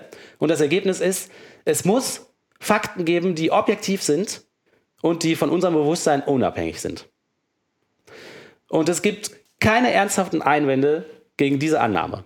Alle ernsthaften Einwände gegen die Annahme, dass es objektive und von Bewusstsein unabhängige Fakten gibt, hat der Paul Boghossian gerade widerlegt. Ja. So, und damit endet dieser Robert Teil des Schwemmer Buchs. nicht gefallen. Und damit endet jetzt auch erstmal mein Bericht. Und wenn ihr Lust habt, mache ich in der nächsten Folge weiter damit, weil es geht natürlich noch mit den zwei anderen Teilen weiter. Aber bis hierhin haben wir jetzt also schon mal geklärt, es gibt keinen guten Grund anzunehmen, dass es keine einzigen Fakten gibt, die objektiv standhalten und unabhängig von menschlichem Bewusstsein sind. Es ist auch nicht bewiesen, dass alle Fakten objektiv und bewusstseinsunabhängig sind, aber das war auch gar nicht das Ziel. Es wird immer Fakten geben, die vom Menschen abhängig sind und die nicht objektiv sind. Aber es ist ganz wichtig festzuhalten, es, die Annahme, dass es objektive, unabhängige Fakten gibt, das ist eine gute Annahme und es gibt keine Einwände dagegen, die Sinn machen, die man nicht entkräften kann. So. Okay. Däh. Und mir hat das voll Spaß Cool. gemacht, weil ich denke, jawohl, ich sehe die Welt auch so. Ich bin, glaube ich, ein Objektivist. Also für mich steht das, Das ganz ja fest, Sinn. dass die Welt auf eine bestimmte Art und Weise ist und wir halt versuchen können, uns dem zu nähern. Ob man das schafft, weiß man nicht. Aber ich finde die Aussicht gut, dass die Welt so und so ist und nicht anders und wir halt versuchen können, das irgendwie zu erkennen, so gut wie möglich. Das finde ich irgendwie beruhigend. Ich muss auch sagen, wenn mir jemand kommt äh, und sagt, ja, als Atheist, da bist du ja moralischer Relativist und so, da platzt mir auch Ja. jedes Mal der Kragen. Also ähm, gerade Leute, die sich halt Gedanken machen über sowas, sind ja nur keine Relativisten, sondern die, die meinen, sie ihre Logik, ihre, ihre Verhaltensregeln aus irgendwelchen alten Büchern zu lesen. Völlig beliebig sind, welche Bücher das sind. Ja. Das sind ja die Relativisten. ja, ja, richtig. Das ähm, ja. stimmt schon. Danke, Till. Ja, gern geschehen. So, liebe Hörerinnen und Hörer, wir kommen zum nächsten Thema und zwar, die Neuigkeit wird euch alle freuen, so wie auch uns. Es ist endlich bewiesen, hieb- und stichfest, dass das Christentum stimmt. Olli ist der Experte. Ja, und zwar gibt es äh, äh, in den Deu- deutschen, den bekannten deutschen Kreationisten Werner Gitt. Ähm, und der hat sich aufgemacht, zu beweisen, vor ein paar Jahren schon, dass das Christentum stimmt. Und äh, dazu hat er einen, äh, naja, fangen wir mal anders an. Werner Gitt ist also einer von den wenigen äh, Kreationisten, die eine wissenschaftliche Ausbildung haben. Der war vor seiner Pensionierung Ingenieur und ich glaube Fachbereich, Fachbereichsleiter bei der Physikalischen Technischen Bundesanstalt. Und der gilt als Posterboy bei den Fundamentalisten, ähm, weil er als Beweis dastehen soll für die Vereinbarkeit von Wissenschaft und Schöpfungslehre. Ah, Also Ingenieur war der. Ne? da wundert man sich ja schon. ne? Und äh, was der gemacht hat, um zu beweisen, dass das Christentum stimmt, hat er sich ganz genau die Bibel angeguckt und die Prophezeiungen darin gezählt und ist auf 3268 erfüllte, in Anführungsstrichen historisch belegbare Prophezeiungen gekommen. Was er jetzt macht, äh, für jede dieser einzelnen dieser Prophezeiungen setzt er eine Wahrscheinlichkeit an, dass die auch ohne das Eingreifen eines Gottes zustande gekommen wäre. Diese Wahrscheinlichkeit setzt, setzt er auf 0,5, was ist relativ großzügig. Ähm, Und die Wahrscheinlichkeit, dass sämtliche Voraussagen ohne das Eingreifen eines Gottes erfüllt werden, liegen dann, sagt er, bei 1,7 mal 10 hoch minus 984. Also 0,5 heißt 50-50 äh, Chance. Genau. Und jetzt multipliziert er die irgendwie und kommt dann halt auf 1,7 mal 10 hoch minus ähm, 984. Und das ist verdammt unwahrscheinlich. Das ist einfach Stochastik, wie jeder im ersten Semester genau. lernt. An der Ganz Uni. genau. Mhm. Und aus dieser Unwahrscheinlichkeit schließt Werner Gitt, das äh, göttliche Wesen muss eingegriffen haben. Von alleine hätte das nicht passieren können. Und weil hier nicht irgendwelche Prophezeiungen erfüllt werden, sondern die christlichen Prophezeiungen erfüllt werden, folgt ganz eindeutig, dass der Bibelgott Jahwe hier aktiv gewesen ist und das Christentum stimmt. das war toll. Ne? Also ich bin überzeugt. Mich hat er. Ich habe mir, hab mir diesen Artikel mal näher angeguckt. Werner Gitt gibt 14 Beispiele für in seinen Augen besonders gelungene, erfüllte Prophezeiungen. Und ich gehe mal davon aus, dass er Beispiele für die, also er gibt 14 Beispiele und ich gehe davon aus, dass er, für, dass er Beispiele für besonders gelungene Prophezeiungen gibt, um seinen, ähm, seinen Argumenten ähm, äh, Futter zu geben und nicht die dümmsten Beispiele, die er finden konnte, auswählt. Ja, okay. Macht Sinn. Das ist aber eine Annahme. Da kann ich mal drauf eingehen. Aber bevor ich mir die jetzt angucke, oder bevor wir uns die jetzt angucken, müssen wir erstmal klären, es lohnt sich ja immer zu erklären, was ist denn eigentlich, äh, was sind denn eigentlich die, die verwendeten Begriffe, was ist denn eigentlich eine Prophezeiung? Und da habe ich mir überlegt, damit eine Aussage oder eine Behauptung als gültige Prophezeiung gewertet werden kann, muss die eine Reihe von Kriterien erfüllen. Zuerst muss die, Auf, die, die Aussage muss zutreffend sein. Die Aussage muss vor dem betreffenden Ereignis gemacht werden. Wenn ich sage, gestern hatte ich üble Kopfschmerzen, ist das keine Prophezeiung. ja, sehr gut. Das Ereignis muss außergewöhnlich sein. Wenn ich sage, morgen früh wird die Sonne aufgehen, ist das keine Prophezeiung. Ja, okay, mhm. macht Sinn. Die Aussage muss exakt sein. Wenn ich sage, du wirst einen hochgewachsenen Fremden treffen, ja. ist das keine Prophezeiung. Ja, richtig. Die Prophezeiung darf das Ereignis nicht selber auslösen. Ah. Kellner, ich prophezeie eine Pizza. das ist kein Wunder. Ja, aber das muss man ja, nee, sehr gut. Ja ja. Viele Leute operieren mit merkwürdigen Begriffen. Und was ganz wichtig ist, ist, damit ich beurteilen kann, ob eine Aussage oder eine Prophezeiung jetzt eintrifft, muss die Erfüllung beobachtbar sein. Ja, stimmt. Wenn ich also nicht beurteilen kann, ob das prophezeite Ereignis eintrifft oder nicht, dann bleibt die Aussage eine bloße Behauptung. Ja, ja, ja. Gut, was sind jetzt die Beispiele von Werner Gitt, die er als historisch belegbare, erfüllte Prophezeiungen anguckt? Zum ersten Mal geht er auf die Jesus-Prophezeiungen ein. Da hat er eine lange Liste, die erzählt er auf. Äh, Prophezeiungen über das Auftreten Jesu, das Jesu Geburtsort, seine Abstammungslinie, seine göttlich und gleichzeitig menschliche Natur, Details seines Wirkens, der Grund seiner Sendung ist prophezeit, der Verrat gegen 30 Silberlinge ist prophezeit, ist eine lange Liste. Interessant ist hier, dass Werner Gitt die Prophezeiung äh, der Jungfrauengeburt auslässt. Äh, möglicherweise ist ihm das dann doch zu doof, ähm, weil die äh, Jungfrauengeburt, äh, das wissen wir ja, eigentlich nur ein Übersetzungsfehler ist. Aber warte mal, die Leute versteht das richtig? Der sagt, okay, die Bibel prophezeit, da und da wird Jesus geboren und ein Kapitel später schreibt die Bibel, ach, Jesus wurde geboren und das ist dann eine eingetroffene Prophezeiung? Genau. ähm, okay, verstehe. Das ist nicht nur eine äh, eingetroffene Prophezeiung, sondern das ist dann wahrscheinlich schon ein gutes Drittel von seinen, äh, seinen Sachen. Und das hat natürlich ähnlich viel Beweiskraft, wie wenn im ersten Buch von Harry Potter eine Prophezeiung gemacht wird, die dann im zweiten Buch von Harry Potter erfüllt wird. Ja, genau. Oh, das, das ist ja okay. Also das ist was, was, ähm, was ich schon öfter gehört habe. Äh, die kommen nicht auf die Idee, dass die äh, Autoren der, in die vier, der vier in die Bibel aufgenommenen Evangelien sich die Geschichte natürlich ganz bewusst so zurechtgebogen haben, dass ihre Jesusfigur als Verfüller dieser alttestamentarischen Prophezeiungen mhm. äh, dasteht, die die natürlich kannten. Ja, also die Autoren haben es halt konstruiert. Ja, natürlich. Und so lässt sich auch ähm, also schon, ich bin ja nur Laie, ich kenne mich wirklich nicht viel aus mit der Bibel, aber die, die ganzen etwas absonderlich erscheinenden äh, Geschichten lassen sich so erklären. Wenn man, es gibt eine Weissagung in Micha 5, Micha 5 über den Geburtsort des, des zukünftigen Messias der Juden und deshalb wird die Geburt von Jesus, die Geburt des Jesus von Nazareth, mit Hilfe einer an den Haaren herbeigezogenen Volkszählungsgeschichte nach Bethlehem verlegt. Da wird dann ein von Herodes ein Kindsmord, ein Massaker an Kleinkindern äh, ausgeführt, was auch vage vorhergesagt ist in Jeremia. Kein Chronist hat da je was von mitgekriegt, dass es dieses Massaker an Kleinkindern gab. Und sogar später ist sogar Jesus selbst schickt seine Jünger los, damit die einen Esel besorgen können weil er wie, damit er wie geweissagt auf dem Tier in die Stadt reiten kann. Und ich glaube, da sagen die Jünger sogar, aber was ist denn, wenn der, uns, wenn der Mann uns keinen Esel geben will? Dann sagt er, doch, doch, das ist prophezeit, der muss das machen. sagt, ihm, das, sagt ihm, der muss das machen. Auch ein sehr pragmatischer Zugang. Aber wenn der eine wissenschaftliche Ausbildung hat, kommt er nicht auf die Idee, dass man äh, auch mal außerhalb des Buchs gucken muss? Wissenschaftliche Ausbildung schützt ja vor Glauben nicht, ne? Also, ihr habt es schon gesagt, diese Jesus-Prophezeiung, die erfüllbare Erfüllung von sogenannten Prophezeiungen ist nicht beobachtbar, wenn die bloß behauptet wird in einem Text. Mhm. Und dann auch noch in demselben Text.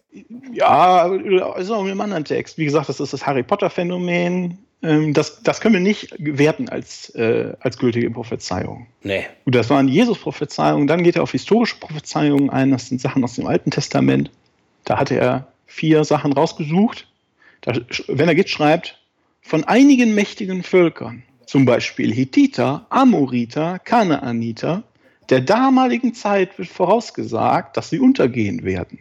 2 Mose 23. Ja. Überzeugt?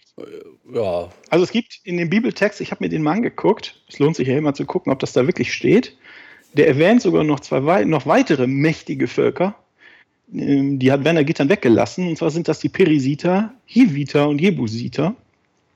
Und Martina, hast du schon mal von den mächtigen Jebusitern gehört? Jebusiter kenne ich nicht. Und Till, die Hiviter, hm? Ja, Beste deiner, einige deiner besten Freunde sind ja. Hiviter.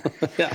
Also ich habe nach, in Wikipedia nachgeguckt und da steht über die Jebusiter, die Wissenschaft weiß weder durch archäologische noch durch außerbiblische Zeugnisse Näheres über dieses Volk. Aha. Bei den Hivitern schreibt jemand, da fragt jemand auf der Diskussionsseite der Wikipedia, gibt es historische Belege außerhalb der Bibel für die Existenz dieses Volkes? Und diese Frage ist unbeantwortet seit neun Jahren. Vielleicht Rechtschreibfehler. Also der Herr Gibbs Also- sagt, seht ihr, die Völker gibt es nicht, also müssen sie ausgestorben sein. Und die Wissenschaft sagt, ja, die gibt es nicht, Ja. weil es die nie gab. Also die- diese erwähnt er noch nicht mal. Äh, die lässt er halt raus. Also äh, die, diese, diese Perisiter, Hiviter und Jebusiter, die übersieht er einfach, dass die da drin stehen, weil das nämlich dann ganz offensichtlich die wird. Übersieter. Das ist nicht dabei, die Übersieter, das ist nicht dabei.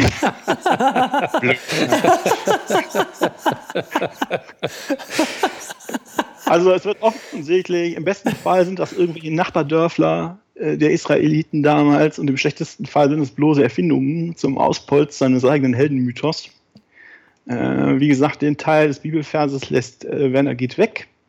Für die Existenz von Hethitern, Amoritern und Kanaanitern gibt es allerdings Belege, die habe ich nachgeschaut. Die Amoriter waren ein semitischer Stamm am Euphrat des dritten und zweiten Jahrtausends.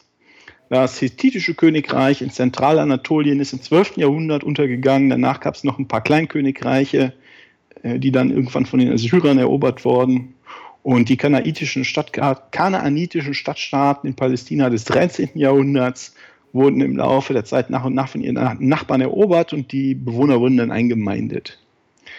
Das heißt, ähm, die großartige Prophezeiung ist halt, dass kleine, kleinere Staaten im Laufe der Jahrhunderte erobert worden sind oder untergegangen sind oder dass die betreffenden Stämme mit anderen verschmolzen sind. Ich stelle sich die Frage, ist das wirklich außergewöhnlich als Aussage, um ein göttliches Eingreifen zu rechtfertigen? Und, was wahrscheinlich wichtiger ist, woher sollen wir wissen, dass diese Voraussagen wirklich vor, in Anführungsstrichen, dem Untergang der betreffenden mächtigen Völker gemacht worden sind? Die Bücher Mose haben die Form, die sie jetzt haben, die wir kennen, äh, erst im 6. und 5. Jahrhundert vor der Zeitrechnung gekriegt. Also gut 500 Jahre nachdem das da passiert ist, was Ja. angeblich prophezeit wurde. Falsche Reihenfolge leider dann, ne? Für unsere Also Kriterien. Reihenfolge.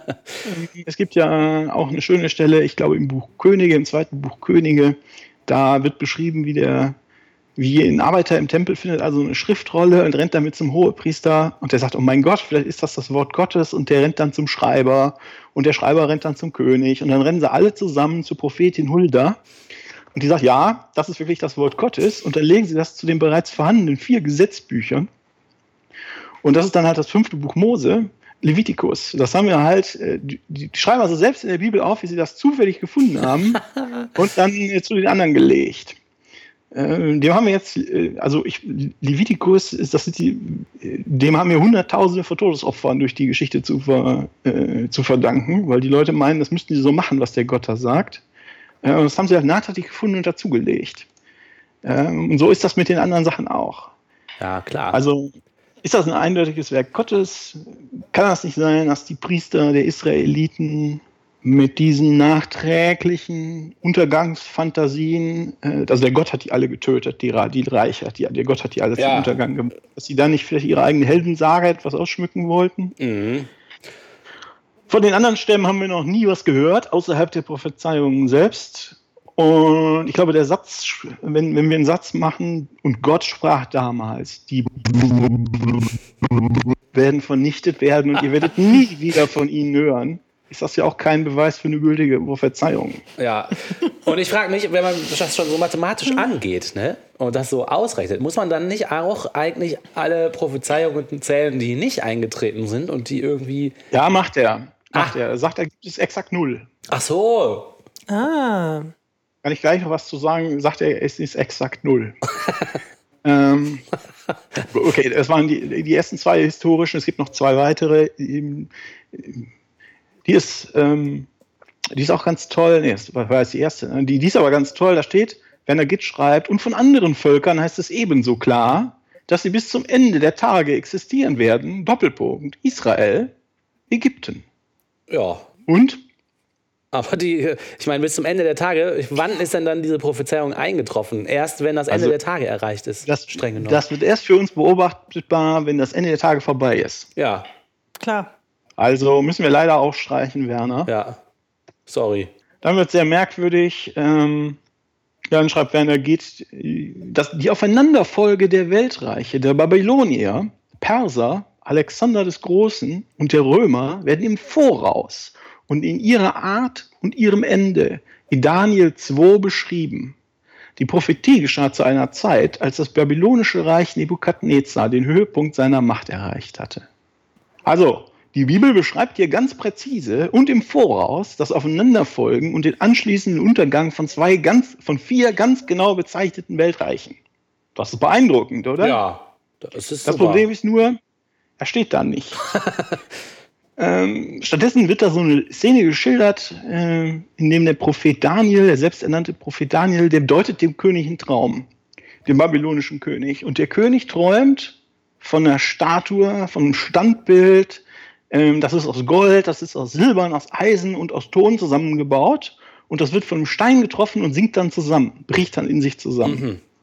Und jetzt sagt Daniel, ja, pass auf, was du da geträumt hast, ist, du hast, ähm, das, das dort deute ich dir, das bedeutet, dass es vier Reiche geben wird, die aufeinander folgen. Das erste, das ist dein Königreich, das ist aus Gold. Das, das nach dir kommt, ist aus Silber. Das dritte ist aus Eisen und das vierte ist aus Ton. Mhm. Punkt. Okay, Ah. aha. Okay. Ähm, Sehr nicht, sehr präzise. präzise ja. nicht sehr präzise, genau. diese Prophezeiung erfüllt auch den Zweck in der Geschichte. Der König ist also beeindruckt. Seid ihr auch beeindruckt? sehr. Sehr. Mhm. Vor allen so Dingen über das wunderschön. Silberne. So wunderschön. Also, dass die Identifizierung dieser vier goldenen Reiche, silbernen Reiche, eisernen Reiche und tönernen Reiche mit Alexanders, Alex, Alexanders Feldzügen oder dem Rönerreich ist völlig willkürlich. ja. Völlig willkürlich. Das gibt es also gar nichts her. Und hier weiß ich nicht mehr, ob Werner Gitt noch in guten Glauben schreibt oder ob er bewusst lügt. ja. Das bleibt also so dumm, das bleibt, wird unklar. Ach so, und da steht übrigens auch noch an derselben Stelle in der Bibel, ähm, dass noch vor dem Untergang des vierten Reiches, also laut Gitt des römischen Reiches, das ewige Reich Gottes auf der Erde errichtet werden wird. Da steht, aber zur Zeit solcher Königreiche wird der Gott des Himmels ein Königreich aufrichten, das nimmermehr zerstört wird. Oh. Und ich muss sagen, dieses Gottesreich auf Erden muss ich bis jetzt irgendwie übersehen haben. oh, frag mal Don Camillo. Und, Der Don Camillo hat es gefunden. Und äh, Gitt schreibt hier jetzt auch, dass noch nie eine biblische Weissagung durch historische oder wissenschaftliche Tatsachen widerlegt worden ist. Und das weiß man jetzt wieder nicht. Ist das Ignoranz oder eine weitere Lüge? Zum Schluss noch, ähm, sagt er, die in Hesekiel 26, 3 bis 21 vorausgesagten sechs Gerichte haben sich über die Jahrhunderte präzise erfüllt. Und die sechs Gerichte sind jetzt nicht Linsensuppe, Ärztensuppe, Bohnensuppe, sondern da bezieht er sich auf, das wird auch immer wieder hervorgekramt, auf die altbekannte Prophezeiung zum Untergang der Stadt Tyros im Libanon. Und da steht, siehe, ich will über Tyros kommen lassen Nebukadnezar, den König zu Babel. Er wird mit Sturmböcken deine Mauern zerstoßen und deine Türme mit seinen Werkzeugen umreißen. Und dann steht dann noch, ich will einen kahlen Felsen machen aus dir. Du sollst ein Ort werden, wo man die Fischernetze aufspannt und du sollst nicht wieder aufgebaut werden. Oh. Da steht also ganz präzise und exakt, wer die Stadt zerstören soll, nämlich Nebukadnezar, der König von Babel. Da gibt es ja Chroniken, vielleicht kann man da gucken, wie er die zerstört hat. Und es stellt sich raus, dass Nebukadnezar Tyros zwar belagert hat, aber nicht zerstört und schon gar nicht zu einem kahlen Felsen gemacht hat, sondern die Bewohner haben sich nach einer langen Belagerung im Jahr 568 vor der Zeitwende ergeben und dann die äh, babylonische Herrschaft akzeptiert. Nun könnte man spekulieren, da die Babylonier in der Regel erfolgreich waren mit solchen Aktionen und die Städte dann wirklich äh, teilweise den Boden gleich gemacht haben, dass während dieser sehr belag langen Belagerung jemand mal dachte, er schreibt was auf, das wird schon eintreffen. ähm, und nicht damit gerechnet hat, dass sie, dass sie mit dem Verhandlungsfrieden ausmachen. Aber das ist Spekulation. Aber es ist ja trotzdem sehr beeindruckt, dass äh, ähm, Tyros jetzt ein äh, kahler Felsen ist, der nie wieder aufgebaut worden ist. Ähm, kannst du mal Google Maps aufmachen? Ja, warte mal. Gib doch mal. Ja. Gib doch Tyros Libanon ein. Der Gerät denkt. Der Gerät denkt sehr langsam. Ja, der. Wie schreibt man denn Tyros? T Y R O S. Tyros. Libanon. So, hier baut sich. Ach, guck mal, das sieht Schön. aber kahl aus. Straßen. Ich mach mal Satellitenansicht. Ja, mach mal Satellitenansicht. wo geht denn das nochmal? Da. Ja, es, Steht noch was. Also- das sieht alt aus. Tyros, Tyros in Libanon ist eine Stadt mit ungefähr 100.000 Einwohnern. sieht ganz cool aus. Die Behauptung, dass das untergegangen ist auf die betreffende Art und nie wieder aufgebaut wurde, ist also offensichtlich unzutreffend. Äh, wenn er jetzt behauptet, es hat noch nie eine biblische Weissagung durch historische und wissenschaftliche, die durch, nein, noch nie sei eine biblische Weissagung durch historische und wissen oder wissenschaftliche Tatsachen widerlegt worden, das wird immer absurder. Ja, aber wirklich, völlig. äh, Also, Was, jetzt, was ich jetzt das Argument gehört habe, ist ja, wenn man sich das auf Google Maps anguckt, dann stellt man fest, dass die einen archäologischen Park haben da ja. im Südosten und die sagen, ja, ja, sagen die Christen, das, dieser archäologische Park ist nie wieder aufgebaut worden und da könnten auch wirklich Fischer hingehen und die könnten doch da ihre Fischernetze aufspannen und dann wäre es nämlich erfüllt. Ja. Äh, Das Argument ist natürlich komplett erfunden. Ich meine, dann, nachdem, nach, wenn man so argumentiert, wäre Rom auch zerstört und nie wieder aufgebaut worden. Ähm, äh, und sämtliche Viele, Städte, die viele einen Städte. archäologischen Park haben, wären zerstört und nie wieder aufgebaut worden. Es ist also offensichtlich unsinnig. Verrückt. Ja, jetzt bin ich eigentlich schon am Ende. Ähm, der hat jetzt also 14, äh, in seinem Artikel 14 Beispiele für seines Erachtens eingetroffene Prophezeiungen durchgesprochen, die er für besonders überzeugend hält, nehme ich an. Und wenn man die sich anguckt, dann, das ist fast schon, schon absurd einfach. Keine einzige hält also auch nur eine, eine Betrachtung von einer Minute statt. Sie brechen sofort in sich zusammen. Und die Wahrscheinlichkeit, denke ich, dass für diese Leistung das Eingreifen eines Gottes notwendig war, dürfte bei ungefähr null liegen. Tja, aber wirklich. Der, damit ist leider, oder was heißt leider, damit ist ähm, äh, Werner Gitz hochgejubelter und in Kreationistenkreisen als letztendlicher Beweis gefeierter Versuch, das Christentum zu beweisen, also durch, durch eine halbe Stunde Literaturstudium Ja, äh, in, in, in, verpufft zunichte Nichts. gemacht. Ich wollte gerade sagen, das kann doch nur von Leuten gefeiert werden, die einfach nur die Überschrift lesen und gar nichts sonst. Weil wenn man das, also es fällt ja einfach einen in den Fingern auseinander. Ja, und die dran glauben wollen, ne? weil es eine schöne Geschichte ist. Aber wenn man das liest und äh, also, naja, gut. Also mir, mir leuchtet das immer nicht ein, wie die Leute sowas glauben können, was offensichtlich so zusammengeschustert ist. Wenn man nur eine, eine weitere Quelle dazu nimmt, fällt es schon auseinander. Da kann man doch nur dran glauben, wenn man wirklich nur die Überschrift liest. Und noch nicht. Ja, es ist ganz vieles Greifen nach Strohhalmen. Ne? Ja. Und auch dieses, das, was es auch immer ist, ist das Autoritätsargument. Ähm, Einstein war auch schon Christ, der hat an Jesus geglaubt, deshalb, äh, ähm, deshalb äh, wird das schon stimmen. Hm. Ja. Dass es in dem Fall natürlich auch noch eine Lüge ist, äh, na gut.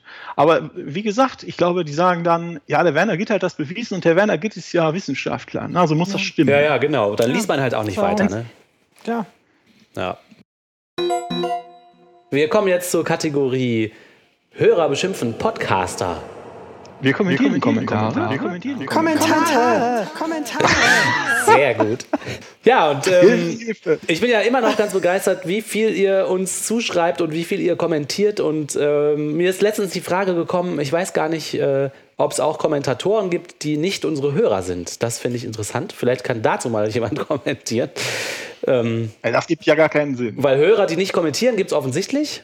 Aber ich bin mir zum Beispiel nicht sicher, ob so der ein oder andere Kommentator auch unseren Podcast hört. Weil, Ja, aber wenn Sie das nicht hören, wie sollen Sie das kommentieren? ja, sie kommentieren ja auch andere Artikel. Naja, Nein, aber ich meine, wenn du so, die jetzt ja, aufrufst, richtig. die, die nicht zuhören, doch mal zu Stimmt, das geht ja gar nicht. zuhören. Sehr gut, sehr Du gut. musst das dann mal in die ich wollte euch nur testen, schreiben. ob ihr auf, auch aufpasst. ihr habt natürlich recht, stimmt. So, also ich habe wieder mal ein paar Kommentare rausgesucht, die mir aufgefallen sind. Äh, alle kann man ja gar nicht ähm, nennen, weil es so viele sind, was natürlich wunderbar ist. Und zwar habe ich rausgeschrieben zum Artikel zur Anzahl von Muslimen. Da schreibt Punkt, Punkt, Punkt, Punkt, Punkt, Punkt, Punkt, Punkt, Punkt, Punkt, Punkt am 30.12.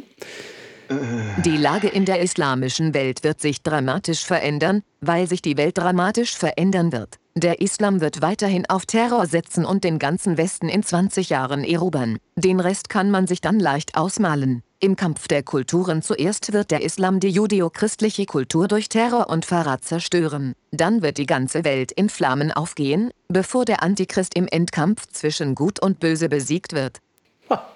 Ja, das ist mir aufgefallen, weil ich das so schön fatalistisch finde und dass jetzt so wirklich schon übermorgen praktisch die Hölle über uns hereinbrechen wird, das finde ich äh, endlich Panik, mal was Aufregendes Das ist auch eine passiert. Prophezeiung, ne? Das ist eine Prophezeiung und wir können ja übermorgen schon sehen, ob sie eingetroffen Ja. ist wahrscheinlich. Ja, dann nicht mehr, wenn wir alle tot sind. Ne? Ja, vielleicht Ist über ein unentscheidbares Problem. Tja. Ist halb entscheidbar. Ist doch egal.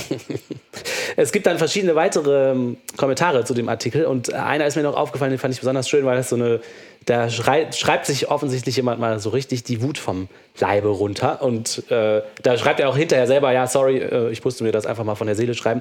Aber ich fand das irgendwie sympathisch, dass man da einfach auch mal so sich das ohne zu überlegen was hinschreibt. Und der Carsten, User Carsten schreibt also, Nahezu alle Vorfälle im vergangenen Jahr passierten aufgrund von Fehl- und Aberglauben und aufgrund von legitimem Glauben. Im Vergleich ist die Anzahl der Moslems in Deutschland verschwindend gering, und die allermeisten davon haben alles andere im Sinn, als Deutschland zu islamisieren. Die wollen bloß arbeiten und ein vernünftiges Leben führen. So wie wir alle. Sämtliche AfD-Anhänger, sämtliche Möchtegern Nazis und besorgte Bürger. Euch fehlt dem Mut? Ihr seid dumm und nicht fähig, ein Land voranzubringen, das allein wäre kein Problem. Daran könntet ihr was ändern. Aber ihr weigert euch, zu lernen und werdet euch den Ast absägen, auf dem ihr sitzt. Ihr habt das verdient. ja, Ja, Amen. Ne? würde ich auch sagen. so ist das mit den Dummen. Gut gebrüllt, Löwe. Dann habe ich ein paar Kommentare rausgesucht zu unserer letzten Folge Dezember 2016 und da muss ich sagen, die ersten Kommentare fand ich sehr, sehr nützlich. Und zwar sind wir bei einigen Dingen, die wir da berichtet haben, von euch korrigiert worden. Da haben wir nicht ganz präzise oder sogar falsch berichtet. Und dafür wollte ich mich bedanken, weil wir wollen ja nicht mit Parolen um uns werfen und irgendwelche Argumente benutzen, die nicht auf Fakten basieren, sondern wir wollen ja tatsächlich irgendwie ein möglichst wahrheitsgetreues Bild liefern und darauf unsere Argumentation aufbauen. Deswegen danke euch für die Korrekturen. Also wenn euch Sachen auffallen, sagt es immer. Daran sind wir sehr interessiert, dass die Diskussion sachlich und vor allem wahrheitsgetreu bleibt. Dann ist ein Kommentar mir aufgefallen von, von User Unknown. Der hat sich gewünscht, dass ich ihn User Unknown nenne und nicht User Unknown. Ich muss aber sagen, meinem Sprachgefühl es kommt es mehr entgegen, User Unknown zu sagen. Deswegen bitte sieh es mir nach, wenn ich deinen Namen so ausspreche, wie du ihn eigentlich nicht ausgesprochen haben wollen würdest. Ähm, und User Unknown schreibt, Sternchen oder Piepvogel für den Beitrag dürfen Atheisten Weihnachten feiern, Religion, Rituale, Spiritualität. Das fand ich am interessantesten, weil man da meiner Meinung nach am wenigsten prognostizieren kann, was ein Atheist da sagen wird. ähm, Dankeschön. ich fand das auch ganz cool. Ich glaube, er versucht gerade zu sagen, wir sind willkürlich. Oder vorhersehbar. Tja, Das steckt ja so ein bisschen da drin. Ne? Man weiß ja immer schon, wir sprechen Themen an, wie wir dann dazu stehen. Und äh, die Aussage bei dem, das kann man am wenigsten prognostizieren, was ein Atheist da sagen wird. Ja, vielleicht müssen wir ein bisschen äh, mehr diskutieren, sodass man das nicht so vorhersehen kann. Meint ihr? Ja, ich finde das gut. bisschen kontroverser sein. Dass einer auch mal sich Devil's Advocate spielt, den Ja, Anwalt des ich gerne. Teufels. Ja, mhm. Ihr seid mir auch manchmal ein bisschen zu polemisch. ja, okay, ist ein ganz cooler Anstoß vielleicht. Kann es eigentlich sein, dass, äh, dass das Niveau der Kommentare innerhalb des letzten halben Jahres oder wie lange wie lang wir das machen, Dreivierteljahr ja schon deutlich gestiegen ist? Ähm, in den ersten ein, zwei Monaten war es, ihr seid ja alle Nazis oder Atheisten gibt es ja gar nicht oder Menno auch oft. Und mittlerweile kriegen wir echt Detail, äh, kriegen wir echt gute Detailkritiken äh, für, so da habt ihr in, in Minute 34 habt ihr einen Fehler gemacht Ja, oder super. hier könnte man noch was besser oder, oder was auch immer. Ähm, das ist also, ähm, das ist also, äh, es macht einem fast schon Angst, äh, wie äh, intelligent und äh, detailliert sich die Hörerinnen und Hörer da äh, äh, Gedanken machen. Ja, also ich habe das auch gemerkt Erschreckend. und ich, ich habe mich total gefreut, äh, weil relativ kurz nachdem die Folge online gegangen ist, standen schon Kommentare von euch drunter, die sich auch eindeutig mit dem Inhalt beschäftigt haben und äh, ich hatte riesen Spaß daran, weil ich, weil ich das irgendwie auf einmal, ist das so ein lebendiges Ding, wo man auch Feedback bekommt und es ist nicht nur was, was man da raus in die Welt schickt und dann steht es da, sondern auf einmal kommt man halt Meinungen von euch zurück und dann wird es ein echter Dialog auf einmal. Mir hat das echt viel Spaß gemacht und ja, danke. Also nochmal auch den Grund auch. Trotzdem gibt es Atheisten gar nicht. Ja, das gibt's natürlich nicht. Und äh, Arnold hat zu der Dezemberfolge kommentiert, finde ich auch eine schöne kleine Logelei. At Minute 13. Wenn Maria ohne Erbsünde sein muss, damit Jesus sich opfern kann, dann muss auch ihre Mutter Anna ohne Erbsünde sein. Und das geht dann bis Adam und Eva zurück. Wenn aber Adam und Eva ohne Erbsünde sind, dann gibt es gar keine Erbsünde mehr. Ja, das finde ich schön argumentiert. Ja. Das würde ich sofort unterschreiben. Ja, aber das ist ja nur seine Wahrheit. Ach ja, richtig. Es gibt ja mehrere. Es ist alles konstruiert. Ähm, und dann ist mir aufgefallen zu dem Blogartikel Wer ist Christ? Gibt es inzwischen über 320 Kommentare. Die Diskussion ist immer noch super lebhaft. Das ist jetzt mittlerweile. Geht aber mittlerweile um völlig andere Dinge. Ja, aber es ist der meist kommentierte Artikel des ganzen Blogs. Ähm, Wahnsinn. Also, ich finde nämlich auch, die Frage ist super interessant und bin mal gespannt, wie es dann noch weitergeht. ja, so viel zu meinen Kommentaren. Sehr schön. Ja, dann haben wir es für heute, oder? Piepvogel. Der Piepvogel. Wählen wir Oh, den Piepvogel. Was war denn mein persönlicher Piepvogel? Ich Ich habe die äh, wegen äh, Putins äh, Hackversuchen äh, habe ich die Liste mit den Themen nicht vor mir. Da muss mal jemand anders anfangen. ja, wir hatten den abgeänderten Bodycount des Friedens. Dann hatten wir den süddeutschen Artikel Was ist Gott und die 25 Antworten dazu. Dann hatten wir das Thema mit den katholisch und evangelisch geführten Krankenhäusern und der Abtreibung. Dann hatten wir das Thema Gott in den Landesverfassungen und auch in der Verfassung des, der Bundesrepublik. Dann habe ich das Buch von Paul Bogossian vorgestellt, Teil 1. Und wir haben bewiesen, dass das Christentum stimmt anhand von über 3000 Prophezeiungen mit der Fehlerwahrscheinlichkeit 0,5. hoch minus 287 mal 10 hoch. 1.7 mal 10 hoch minus 984. Danke. Ja, also das ist auch schon gleich mein Piepvogel, der Werner Gitt, mit seiner total bescheuerten äh, Argumentation, dass das Christentum stimmt. Mein Piepvogel ist der Bayer, der sich freut, dass er christlich erzogen worden ist, aus der Süddeutschen Zeitung sich zu der Frage äußert, was ist Gott? Und der so stolz auf sein Abendland in Bayern ist. Gut, mein Piepvogel, ich nominiere kollektiv die Landesverfassung, die irgendwelche absurden Supersonderrechte für Christen und christliche Kirchen zementieren. Und insbesondere die bayerische Landesverfassung, die behauptet, äh, irgendwie seien die Nazis ja Atheisten gewesen und deshalb müssten sie jetzt besonders christlich sein. Stimmt, das ist sehr gut. Das ist ein sehr guter Piepvogel. Ja, das ist echt unglaublich. Also zwei Drittel der Preise werden von Bayern abgeholt. Ah, mal wieder. Toll. Typisch. Ja, grüezi. Sachsen ist auch immer ein heißer Kandidat. Liebe Hörerinnen und Hörer, wir steigen aus dieser Folge aus mit der Alex K-Version von unserem Titelsong. Viel Spaß dabei.